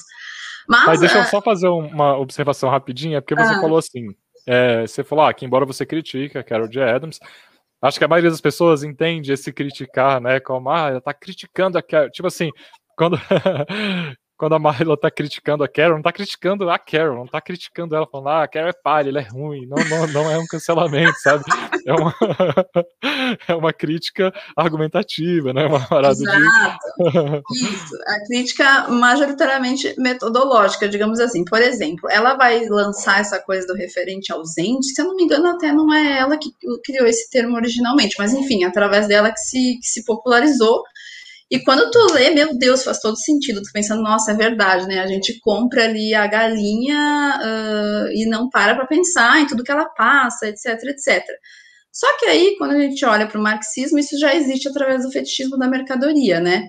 Então é justamente isso, né? A Carol, ela, ela traz uma coisa importante porque ela especifica na questão dos animais, só que ela lança mão de uma categoria de análise que meio que já existe, aí ela põe outro nome, mas assim, com certeza não é por mau caratismo, é só porque ela não é obrigada a saber que já existe aquilo ali, né? Uhum. Mas o que eu sempre digo é que o, o fetichismo da mercadoria cobre de maneira mais complexa e superior, né, o que ela tenta passar, né? Ele consegue explicar melhor o que a, Carol tenta passar com o, o, referente ausente. Mas é muito legal a sacada dela. E depois, com o Gary Francione, o problema do Gary é que ele ele é meio antimarxista até pelas coisas que eu li assim, e ele vai sempre por esse lado mais, mais moral mesmo, assim, sabe, de, de colocar as coisas numa, numa categoria moral, e isso, e aí ele vai a forma como ele se coloca é meio que, que similar ao próprio antropocentrismo, assim, como se especismo fosse sinônimo de antropocentrismo. E na verdade não, né? Por causa que o especismo ele existe sim, mas é um determinado grupo de pessoas que está se beneficiando daquela prática, não é a humanidade, né? Não é o ser humano como um todo que tem uma esquizofrenia, não a gente tem uma esquizofrenia moral, como ele fala, não em função de, de, uma falha cognitiva, mas em função de uma ideologia dominante que nos é imposta através de, um, de uma organização produtiva que coloca aqueles animais e que naturaliza eles através da forma mercadoria. Né? Então, de novo, a teoria marxista clássica consegue explicar melhor esse fenômeno do que simplesmente chegar e dizer, ah, não, as pessoas são esquizofrênicas, elas, né, que além de tudo é capacitista, como o Vitor falou. Então, assim, esses do, o Gary, ele tem uma contribuição muito importante, ele tem vários livros, ele, ele fala coisas, assim, boas, mas mais no senso comum, assim, né, coisas, assim, mais apelativas ao senso comum. Uh, mas, assim, se a gente for fazer uma análise de verdade, assim, sobre as coisas que ele fala, a gente consegue categorias marxistas que vão dar conta de maneira uh, mais crítica, assim, né? E não simplesmente dizer que as pessoas que escolhem, tipo, ai, retratar um animal melhor do que o outro, né? Como se fosse uma coisa simplista assim. Sem é, considerar eu... a ideologia. É, eu já li, eu tenho inclusive livro do, do Francione, eu particularmente não, não curto tanto é, as ideias dele relacionadas com. Eu, eu, por exemplo, não acho que ele não é nem anticapitalista, sabe? Eu acho que ele se é, inclusive celebra coisas como né, essas novas opções veganas e coisas assim e tal. É, ele é bem focado nessa questão mais individualista do, né, do certo e errado, coisa assim. Então, Sim, é, é, ele é bem problemático nesse. Eu acho que ele é até meio anticomunista, assim, ele, ele é problemático, realmente. Uhum. Mas ele ficou muito conhecido dentre os, os, os antiespecistas jurídicos, digamos assim, né, que vão apelar para uma para a questão jurídica, de direitos e dos animais e essas coisas. É, não, e ele escreve bem, ele, tem, ele traz, traz bons pontos, assim, não, de novo, né, não acho que é um, uma pessoa para cancelar e nunca ler nada que ele escreveu, acho que é, é, tem contribuições legais aí também. o comprometimento da humanidade sobre o capitalismo como forma mercadoria coloca os animais comoditificados sob uma situação. Eu desculpa, acho que eu me perdi nesse parágrafo. É, o comprometimento da humanidade sobre o capitalismo com a forma mercadoria coloca os com a, com a forma mercadoria coloca os animais comoditificados sob uma situação particular. Embora o restante da natureza também esteja sob assédio e destruição constantes, os animais não humanos se encontram inseridos à força nas bárbaras relações de produção da indústria animal. E, diferentemente dos rios, matas, solo, atmosferas e oceanos, eles são capazes de sentir os horrores das mais diversas violações e privações que são sujeitos, embora sem a possibilidade de resistência organizada. Já seus companheiros terráqueos da espécie humana, que, ao contrário, possuem a habilidade de organização coletiva de sua espécie e poderiam também se organizar efetivamente contra a exploração dos outros animais, têm dificuldade para ultrapassar a barreira da reificação das suas próprias relações sociais. Esse parágrafo, eu li ele, eu li ele bem feliz, porque é, isso é uma coisa que eu que eu falava já antes, eu não sei se eu peguei essa ideia lendo outra coisa de outras pessoas, vendo né, de outras coisas, mas é, eu queria saber para eu poder atribuir, né? Mas eu já tinha visto, né, eu, já, eu já falava disso, da questão dos animais serem capazes de se organizar politicamente, fazer uma revolução, fazer né, a fuga das galinhas, fazer uma, uma coisa assim.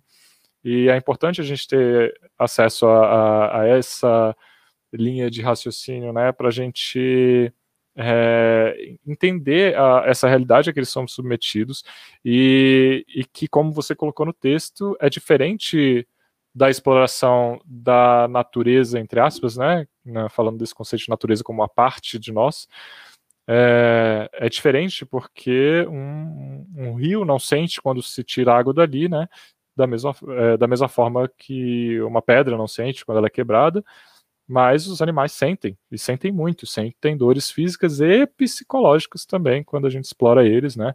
É, como você colocou, né, de violações e privações, né? Violações é, dos seus corpos, privações das suas liberdades, né? Esse é um, é um, parágrafo que eu também achei super bem escrito, assim, ele é muito é, bem, bem bonito a forma como você escreveu e você colocou aqui.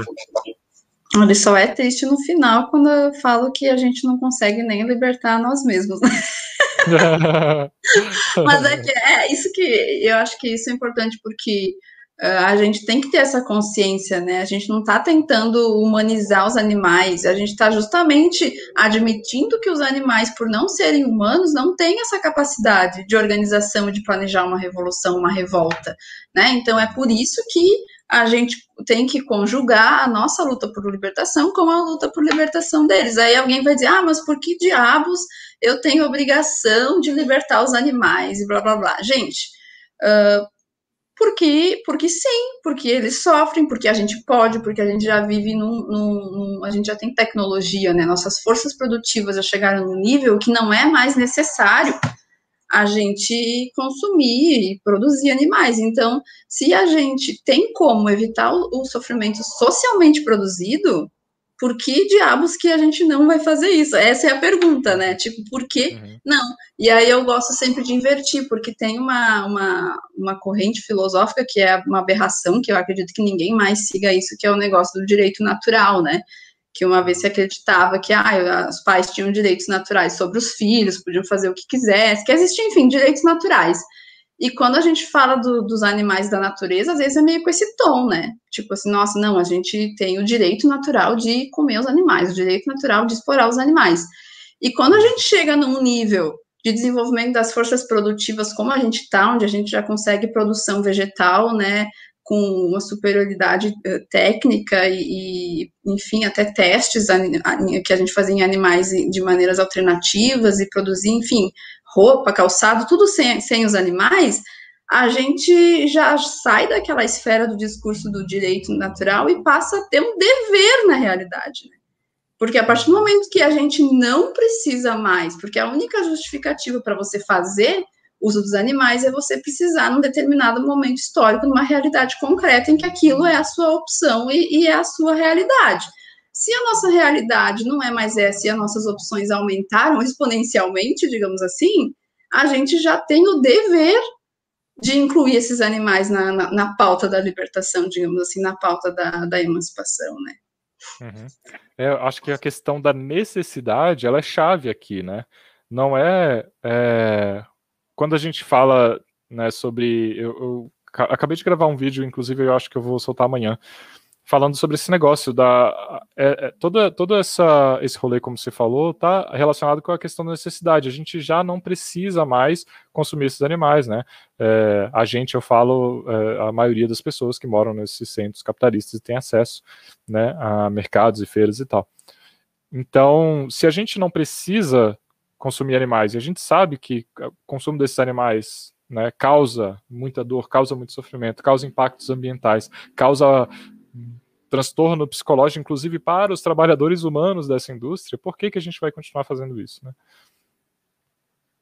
É, vamos indo. Ah, sim, e eu também queria colocar aqui também que você falou aqui já seus companheiros terráqueos da espécie humana. Eu acho muito, muito bom é, como você coloca essa frase desse jeito para lembrar a gente sempre que nós também somos animais, né? Só somos de uma espécie diferente.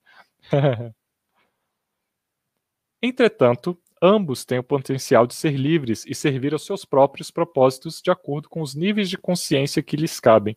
Para os humanos, esse potencial seria uma organização social que possibilite o exercício pleno da humanidade de cada um, em que todos possam estimular e desenvolver suas capacidades e trabalhar coletivamente para que todas as necessidades humanas e da natureza sejam supridas. Para os demais animais, essa liberdade repousa no plano natural, onde eles poderão, em seus habitats ou sob tutela humana, quando não houver possibilidade de vida autônoma, viver, se alimentar, buscar os estímulos que são da sua natureza, da sua subjetividade e se reproduzir por, por seus próprios meios, sem a interferência do assédio de uma classe exploradora. E essa classe exploradora somos nós, né, da, da nossa espécie. É, Exato, somos nós, mas especificamente a classe dominante sobre o capitalismo, uhum. né? Agora, assim, falando. Essa, essa parte da liberdade gera um pouco de polêmica, às vezes, porque no marxismo a gente tem um conceito de liberdade bem específico, né? De, de liberdade política, que se diferencia da, da liberdade comum, né? Que seria só a liberdade ah, de sair ali na rua e fazer alguma coisa, que é essa liberdade de poder exercer a sua humanidade de fato, como eu coloquei ali, né? Fazer, uhum. enfim, aquela história da, da, de tudo que você puder e tudo que você precisar, né? Tudo que você puder, uhum. você vai fazer, tudo que você precisar, você vai ter. Isso é liberdade no sentido marxista, né? É você ter opções de fato, é você poder escolher sobre coisas, opções concretas, né? Coisas que uhum. você realmente pode escolher entre uma coisa ou outra, e não simplesmente ter que fazer porque, enfim, não consegui outro trabalho, e por isso que eu estou aqui fazendo essa coisa que eu odeio, por exemplo, né? Uhum, e para os uhum. animais, é óbvio que isso não existe, né? Por causa que eles não têm o mesmo tipo de, de relações que a gente tem. Então, é muita gente já vai desvalidar, ah, deslegitimar o negócio só por causa disso. Ah, mas como que os animais vão ter liberdade? Gente, é óbvio que a liberdade, quando a gente fala para os animais, é no sentido mais simples, né? Não é nesse sentido, a gente não quer que os animais possam fazer escolhas e tal, porque a gente nem sabe como, como saber, como fazer esse tipo de interação com eles, né? A gente quer, quando fala de liberdade, é que eles não sejam mais cerceados, que eles não sejam mais encarcerados, que eles não sejam mais torturados, que seus corpos não sejam atormentados, que eles não sejam mais reproduzidos artificialmente, né? Uhum. Que eles não sejam mais transformados em mercadoria, assim como nossa força de trabalho também não vai mais ser mercadoria. Então, é óbvio que enquanto a gente tiver, por exemplo, amanhã fizemos a revolução, ninguém mais vai, não vamos mais produzir carne, essas coisas. Vai ter um monte de vaca, galinha, gato, cachorro, etc., ainda no mundo. É óbvio que esses animais ainda não vão ter liberdade, porque eles vão precisar estar sob a tutela humana né? Uhum. Mas a gente vai fazer o possível para que eles tenham uma vida decente, né? Assim como os uhum. próprios humanos que, que não têm liberdade, por exemplo, hoje em dia, a gente faz de tudo através dos movimentos sociais para que essas pessoas tenham uma vida minimamente decente. Então, a gente vai passar por um processo assim, onde essa liberdade total não vai ser possível, e ela só vai ser possível para os animais quando eles estiverem em total estado de natureza novamente, né? Quando não existirem hum. mais animais de estimação, por exemplo, e quando todos os animais da indústria morrerem, né? Morrerem de velhice, hum. se, se Marx quiser. Hum. Né? E aí sim, hum. esses animais vão estar num estado de liberdade na natureza. Alguns, claro, ah, se machucou, tem algum problema, vai ter que ficar sob a tutela humana Mas esses têm que ser uma exceção, né? Tem que ser uma exceção e, não a, e não a grande maioria, né? Como, como hoje em dia é. E tenta se pintar uma liberdade, às vezes, né? Ah, não, mas o gado fica solto lá no pasto, né? Ok, uhum. mas até terça-feira às 10 horas, quando ele vai ser abatido, né? Que liberdade é é essa? É, e tem também uma questão é, legal de você falar disso, né? Um, um negócio que eu tinha pensado antes, tinha separado para falar na live. É, você fala de acordo com os níveis de consciência que lhes cabem, né? Porque isso, óbvio, vai variar de espécie para espécie, de indivíduo para indivíduo. Uma coisa que é interessante pensar no exemplo que você trouxe do boi no pasto, é, bois, eles naturalmente eles preferem a sombra, eles não, não gostam de ficar expostos ao sol 100% do tempo, e como eles ficam só no pasto, eles não têm uma sombra, né, é, para se proteger do sol. Então é comum, às vezes, quem ultimamente ninguém está viajando muito, né? Mas quando vocês voltarem a viajar de carro ou de ônibus, olhar ali os pastos, vocês vão ver que às vezes tem uma grande árvore e tem um monte de, de vaquinhas ali embaixo da árvore, porque elas preferem a sombra, né? Então, acho que nesse sentido, né, de, de liberdade, de dar liberdade para os animais exercerem seus comportamentos naturais. Isso, inclusive, a galera do bem-estarismo, é, quando eu digo bem-estarismo aqui, é do bem-estarismo veterinário mesmo, eles falam sobre algumas é, coisas que são importantes que se deem para os animais, e uma delas é a capacidade de exercer seu comporta seus comportamentos naturais. No caso das galinhas, por exemplo, elas têm um comportamento natural que é se banhar de areia, elas fazem, elas é, batem as asas perto do chão assim. É, quem, quem já teve convívio com galinha em quintal sabe disso perfeitamente. A galinha baixa assim, ela começa a bater as asas, ela meio que toma um banho de areia ali. Esse é um comportamento natural, né, da, das galinhas, ou um comportamento que vem para elas literalmente, naturalmente. Então, quando, a quando ela é privada disso, né, ela acaba tendo transtornos psicológicos, quando as galinhas são criadas em gaiolas ridiculamente pequenas, ou até mesmo em galpões. Então, é nesse sentido que uh, eles deveriam ter né, a, a, sua liberdade de acordo com, sua, né, com suas especificidades, vamos dizer assim. É, Deixa eu só trazer algumas coisinhas. Assim, o William Will te cancelou, falou: Nossa, você tá falando mal da Carol. Que vegana é você, falando mal da Carol. de brincadeira, ele falou então de brincadeira, viu se alguém tá ouvindo isso aqui depois. Will falou: Ah, ele falou de um parágrafo que a gente já leu, né? Acho que esse parágrafo é bem chamado de atenção da galera marxista comunista organizada politicamente e não enxerga a problemática do especismo. Foi um parágrafo que a gente leu antes um pouco. O Pedro falou que tá amando essa live, que bom, obrigado. e o Thomas falou: o gado pode viver até 25 anos e são abatidos com 2,5. Ainda é um bebê, ainda é extremamente jovem, é um percentual ridiculamente pequeno né, da potencial de vida dele. Vamos dar seguimento aqui então. O especismo é resultado da prática socioeconômica da nossa sociedade, desde a sistematização da exploração animal e não da nossa insuficiência moral em relação aos mesmos, sendo essa uma consequência da reificação da sociedade, sustentada ideologicamente de maneira tão eficiente que afeta nosso entendimento sobre ética em relação à totalidade da nossa forma de sociedade.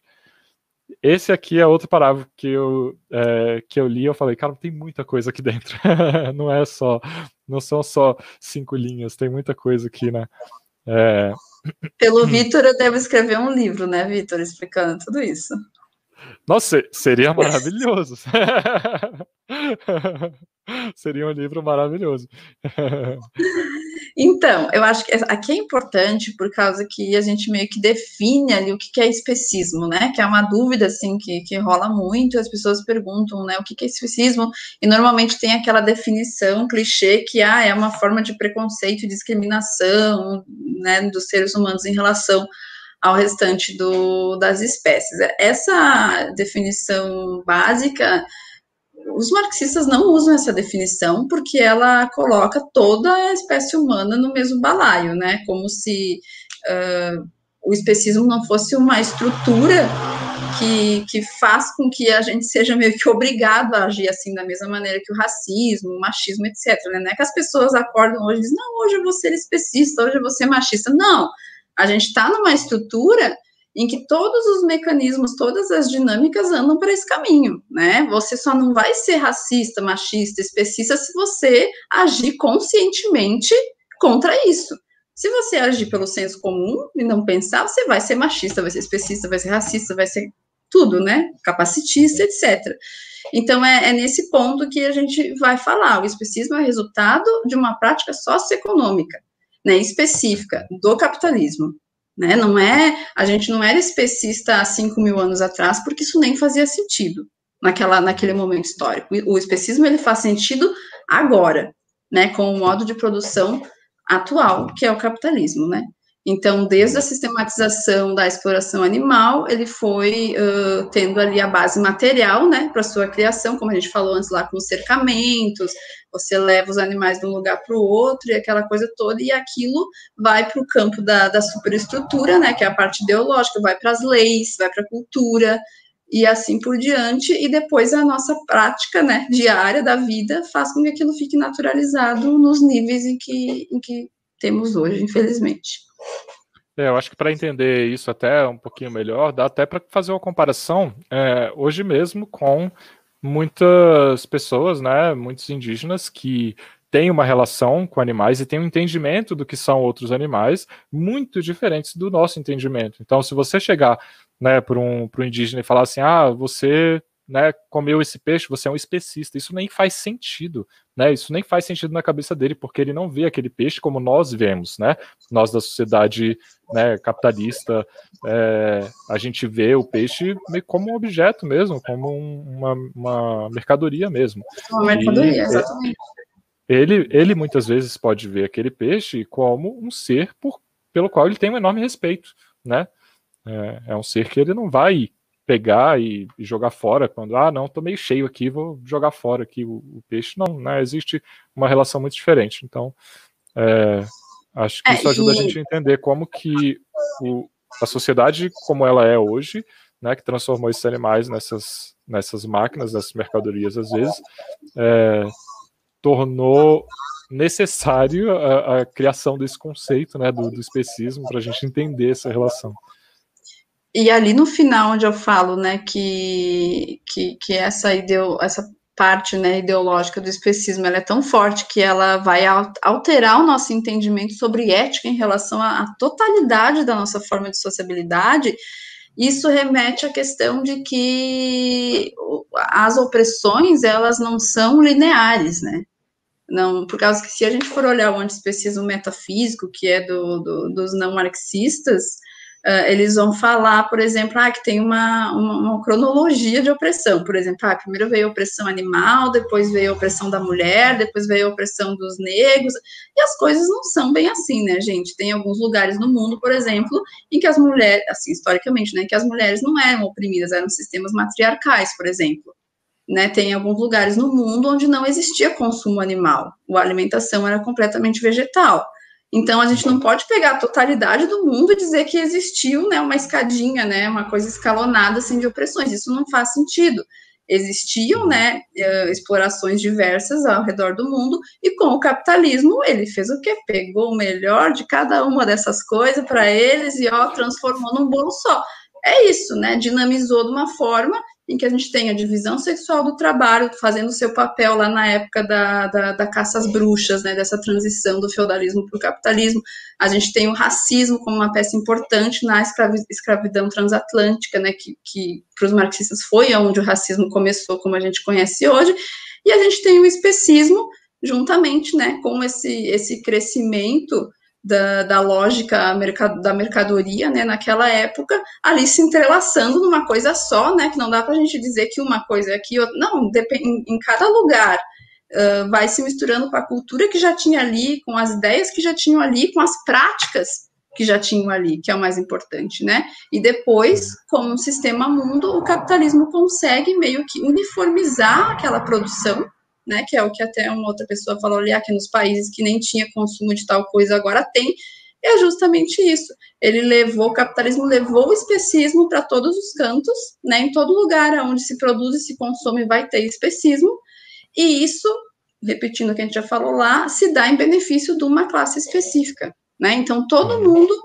é especista, mas a gente não se beneficia desse especismo, assim como todo mundo é machista, todo mundo é racista, mas a gente só se ferra com essa história. A gente não, não tem nenhum benefício com isso, né? A gente apenas reproduz o, o que a estrutura material desse sistema capitalista meio que impõe, né, através da organização da produção.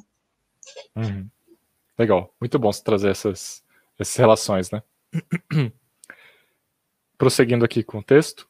Revelar o verdadeiro valor por trás das mercadorias, ou seja, é, o, digo, Revelar o verdadeiro valor por trás das mercadorias, seja o valor do trabalho humano, que é precarizado aos maiores níveis possíveis, seja o valor inestimável da natureza, que muitas vezes é até mesmo irrecuperável, ou seja o valor das vidas dos animais atormentados, é imprescindível para que as contradições insuperáveis do capitalismo sejam perceptíveis sobre a intrincada malha ideológica que cobre e atravessa a classe trabalhadora.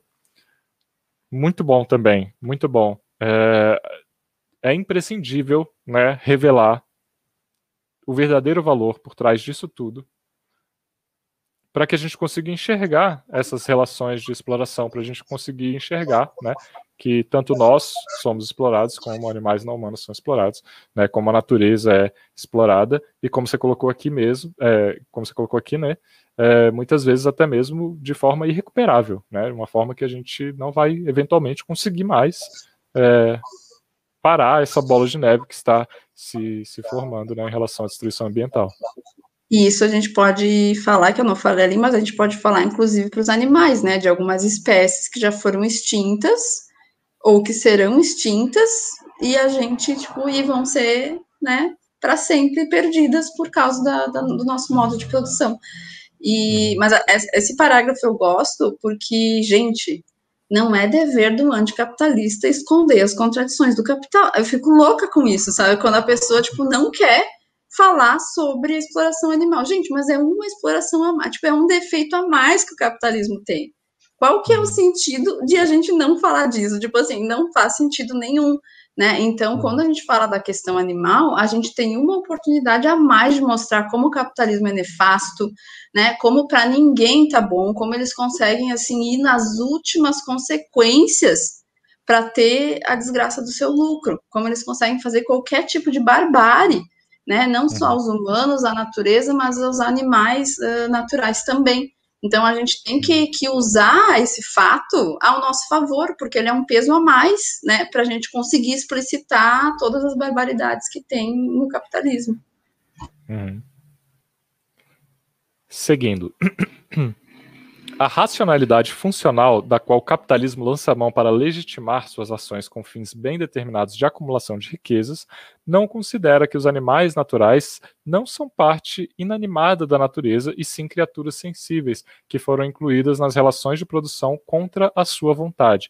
Assim como os humanos e todas as coisas, elas passam a ter seu valor medido a partir de sua posição nessas relações.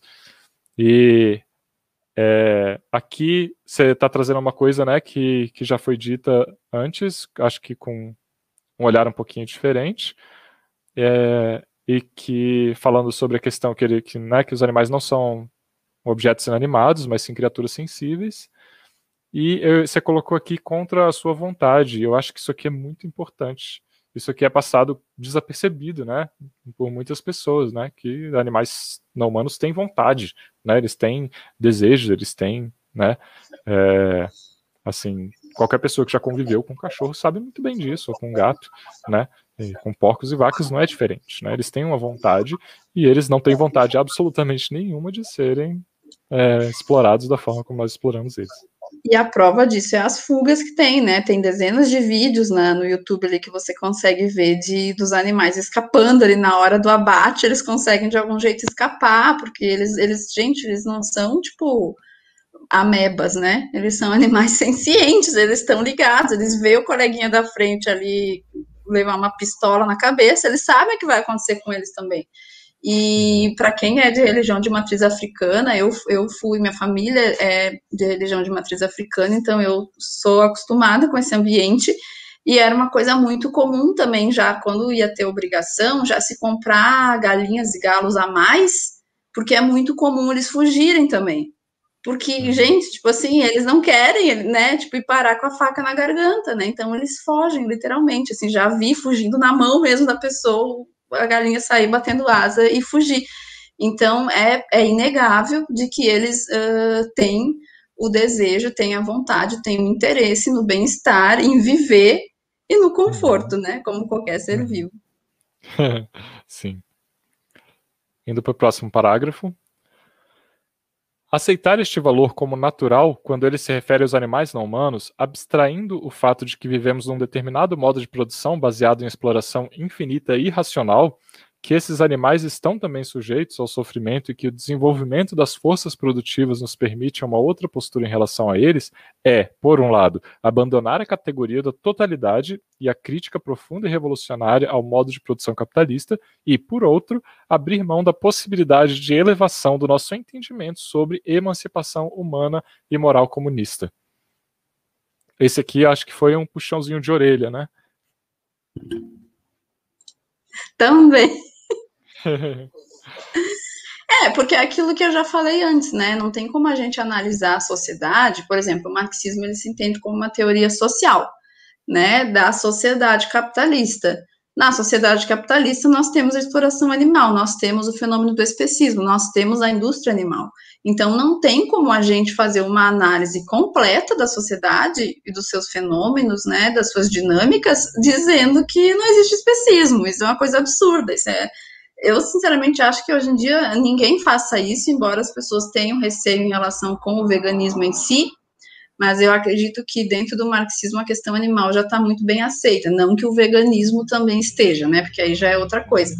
E, e, e eu acho que o mais importante, assim, além de a gente, além, obviamente, da libertação concreta dos animais, quando a gente fala, assim, da teoria uh, e da doutrina, né, marxista, a gente tem essa, essa questão muito forte, né, da, da emancipação, né, tudo que a, gente, a, a, revolução, enfim, todo esse entendimento que a gente busca de como as coisas foram no passado, de como elas são agora e de como a gente pode fazer a revolução, é para a gente tentar uma coisa nova e superior, né, a gente faz isso tudo pensando no, no novo, e eu acho que é aí que, que a gente tem que focar o nosso compromisso, e, e, largar aqueles argumentos de, ah, mas fizemos assim, fizemos assado, fizemos... Gente, fizemos assim, fizemos assado, estamos nessa sociedade de merda que estamos agora, né? A gente quer uhum. justamente criar algo novo, a gente quer construir uma sociedade racional de acordo com as necessidades coletivas e não mais de acordo com a necessidade de meia dúzia de, de ricaços ou de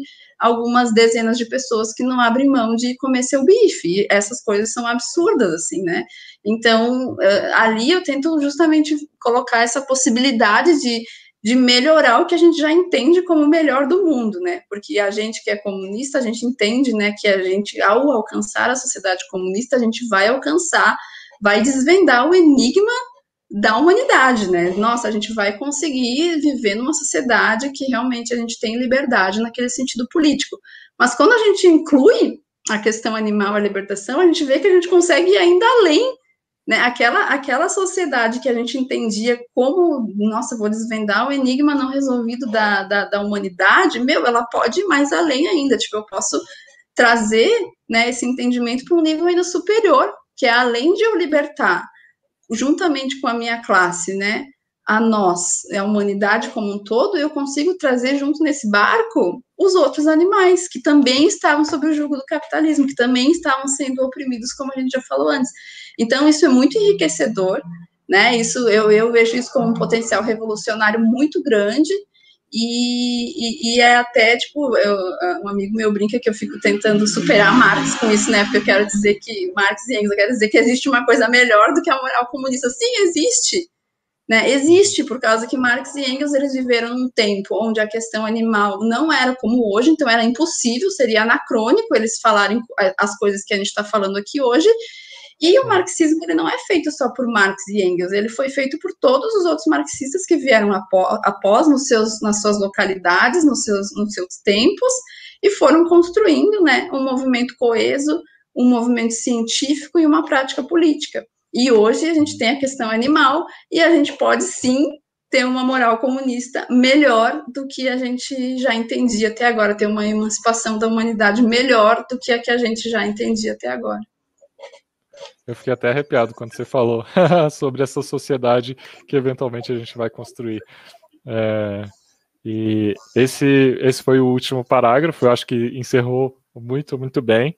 E para quem quiser ver o texto, tem todas as notas, ele está super, super bem construído, é, o texto, e é só buscar no Google, né? Porque o link, se eu postar o link aqui, vai ficar todo quebrado, mas é só buscar no Google para ler o texto completo, né? A forma animal da mercadoria. E eu acho que depois de tudo que você falou, eu nem tenho nada para concluir, porque você já concluiu perfeitamente bem. O que eu queria é, usar esse momento final aqui da live para falar é que eu me inspirei para fazer uma live é, lendo esse texto, né?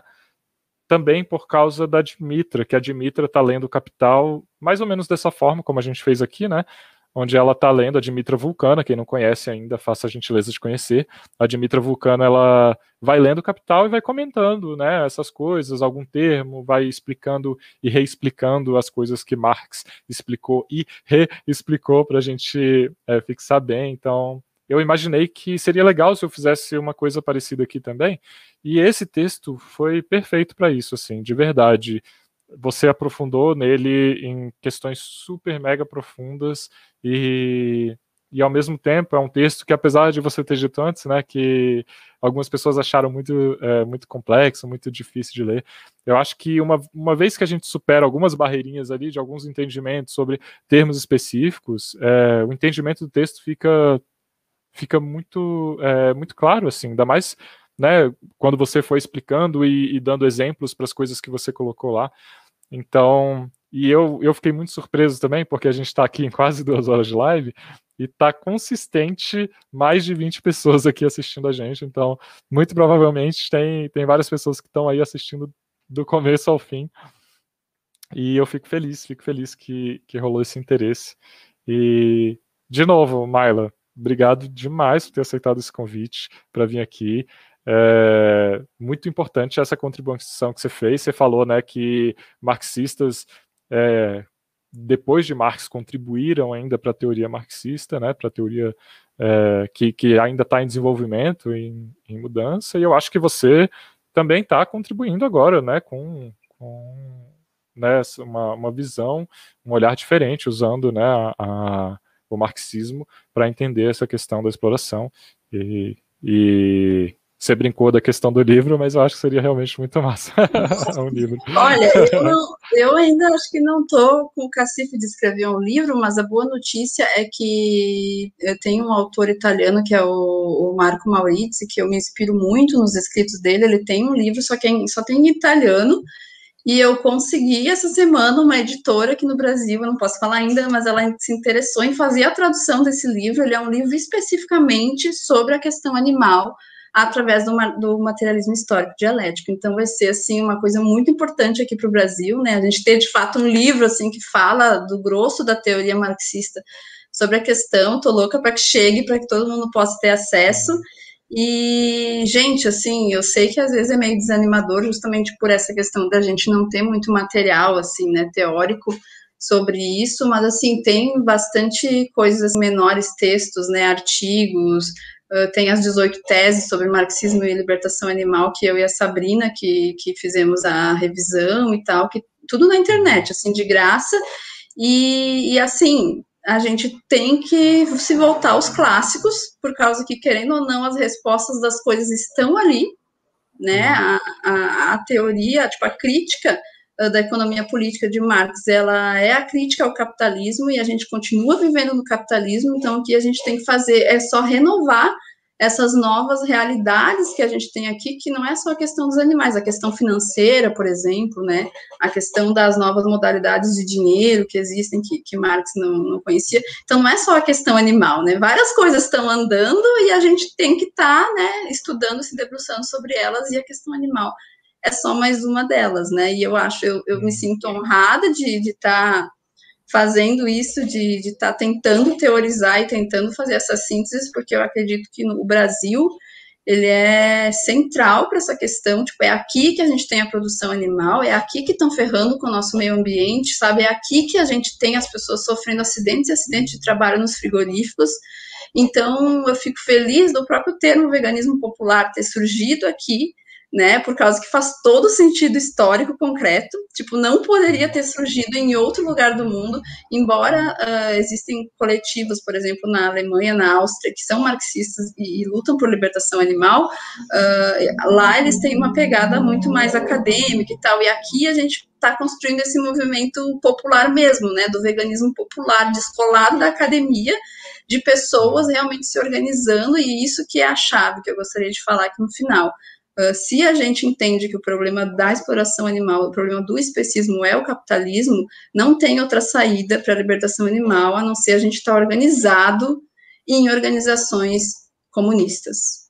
O comunismo é a única ferramenta capaz que está à disposição para nós da classe trabalhadora para possibilitar a libertação animal. Então, quem não é organizado ainda no Partido Comunista, vá e se organize e dispute a pauta da questão animal internamente na organização de vocês, porque quando a revolução vier, a gente já tem que estar tá escrito lá no programa do nosso partido que os animais vão ser liberados também. Total. E vamos supor, a gente tem ainda 21 pessoas ouvindo a gente aqui agora. Vamos supor que essas 21 pessoas todas querem né, é, colar com o Partido Comunista. Como que elas podem fazer isso? Então, uh, o Partido Comunista Brasileiro está de norte a sul no país inteiro. Normalmente está nas redes sociais, ali no Instagram, então vocês podem procurar uh, se tem na cidade de vocês. Se não tem, provavelmente vai ter no estado. Então, vocês podem mandar uma mensagem, e, e, e além do partido também, a gente tem os coletivos, tem o coletivo feminista uh, classista Ana Montenegro, que eu faço parte, tem o coletivo negro Minervino de Oliveira, tem o LGBT comunista, e tem a unidade classista e a União da Juventude Comunista. Então, assim, eu tenho várias opções, com certeza uma delas você vai se encaixar, uhum. em todas elas está tendo essa disputa Uh, em relação a essa, esse tema, né, essa pauta do, do, da questão animal, que é uma coisa que está vindo muito forte nos últimos anos, se vocês não acharem essas organizações, vocês podem procurar, me procurar no, no Insta, é Maila Costa, não tem mistério, minha foto é preto e branco. E se não tiver na cidade de vocês, gente, construam, procurem, vão formem sua própria célula, vão ver um coletivo que já existe tem associação de bairros, sindicato, tem várias formas de organização política, né? Então, o que a gente não pode é achar que só sendo vegano e não, e não consumindo animais a gente vai estar tá contribuindo efetivamente, a gente vai estar tá contribuindo de alguma forma, mas não vai ser muito efetiva. Uhum. Total, total. E, inclusive, é, acho que é legal dizer assim, quando as pessoas criticam às vezes, ah, a esquerda não leva o, o veganismo a sério, né? Tipo, é papel, né? Quando eu gosto de falar assim, eu vou para esse, tipo assim, eu me entendo como uma pessoa da esquerda e eu critico a partir daqui de dentro, né? Da mesma forma que, ai, mas nenhum partido é, é vegano, nenhum, então eu não vou votar em, em, em ninguém de partido nenhum, porque nenhum partido é vegano. Tipo, não, você vai entrar nesse partido e você vai lutar por essa pauta lá dentro, sabe? É, eu acho que a gente tem que tomar para nós essa responsabilidade mesmo e promover essas mudanças, né? Exatamente, e a gente tem que ter muito cuidado com esse discurso, porque assim, nenhuma organização vai ser perfeita, senão a gente não precisaria ter, ter isso, né? Senão já, alguém já teria visto, nossa, olha, aquela organização é perfeita, todo mundo teria ido para ela, né? Isso uhum, não existe. Uhum. As organizações têm suas contradições, cada uma vai ter uma estratégia política diferente, e o que a gente tem que fazer é escolher aquela que tem a estratégia política mais alinhada com o que a gente acredita, né? Eu brinco que o lugar de comunista é no Partido Comunista e o comunismo tem uma história linda de justamente se renovar e abraçar pautas que historicamente foram renegadas, né? Por uhum. exemplo, a questão dos LGBT é um exemplo básico que a gente tem experiências concretas até de perseguição e coisas assim com LGBTs e que hoje em dia no mundo inteiro o, os partidos comunistas super abraçam essa pauta e colocam como uma das questões principais. Então, assim, é possível fazer essa disputa. Como marxista, eu vou sempre falar, a verdade está do nosso lado. A exploração animal, ela existe, ela é uma coisa concreta, então ela está também do nosso lado como verdade, e por isso que é possível disputar por dentro dos partidos e não ficar criando coletivos aleatórios e mil coisas que só vão ficar dividindo ainda mais a nossa luta, né, ao invés de fortalecer e trazer todos os nossos camaradas e as nossas organizações que já existem esse espírito dessa nova moral proletária que considera também os outros animais sencientes. Uhum. Perfeito. É, obrigado demais. Você quer deixar mais alguma coisa no final? Alguma página para as pessoas seguirem ou alguma coisa assim? Olha, eu sempre deixo essas indicações que eu já deixei de ler a Carol Adams, tem um livro do uh, que é do, do Caco e da Ana Mota também, que é sobre libertação animal política aqui no Brasil. Não vou lembrar o nome inteiro agora, mas se vocês jogarem ali no, no Insta por Ana Mota, vocês vão, vão achar o livro dela. Uh, tem um artigo muito legal meu que saiu, inclusive, no site do Partido Comunista Brasileiro, que o nome é Os Comunistas e os Animais, que, que ficou uhum. interessante. E no próprio Lava Palavra, se, se, colocar meu nome, vai aparecer vários outros artigos que eu escrevi ou que eu ajudei a, a produzir de alguma forma. E, e, é isso, tem as 18 teses, que eu já falei também, que dá para procurar na internet, e leiam os clássicos. Vamos lá, leiam todos os Marx, os Engels, é Lenin, e é isso aí a gente construir essa, essa praxis juntos, né? Hum, total. Então, obrigado de novo. Eu não sei se você conseguiu ler os comentários, mas tá todo mundo agradecendo você, inclusive dizendo que você é perfeita, é, celebrando o PCB. Então, obrigado, obrigado mesmo, Marla. Fiquei muito feliz de você ter aceitado o convite, você ter vindo aqui dar duas horas e quatro minutos do seu tempo para ler esse texto é, a exaustão com a gente. Obrigado demais. Foi muito bom. Mesmo. Eu que agradeço. Obrigada. Tchau, gente. Um, um beijo para vocês. Fiquem bem.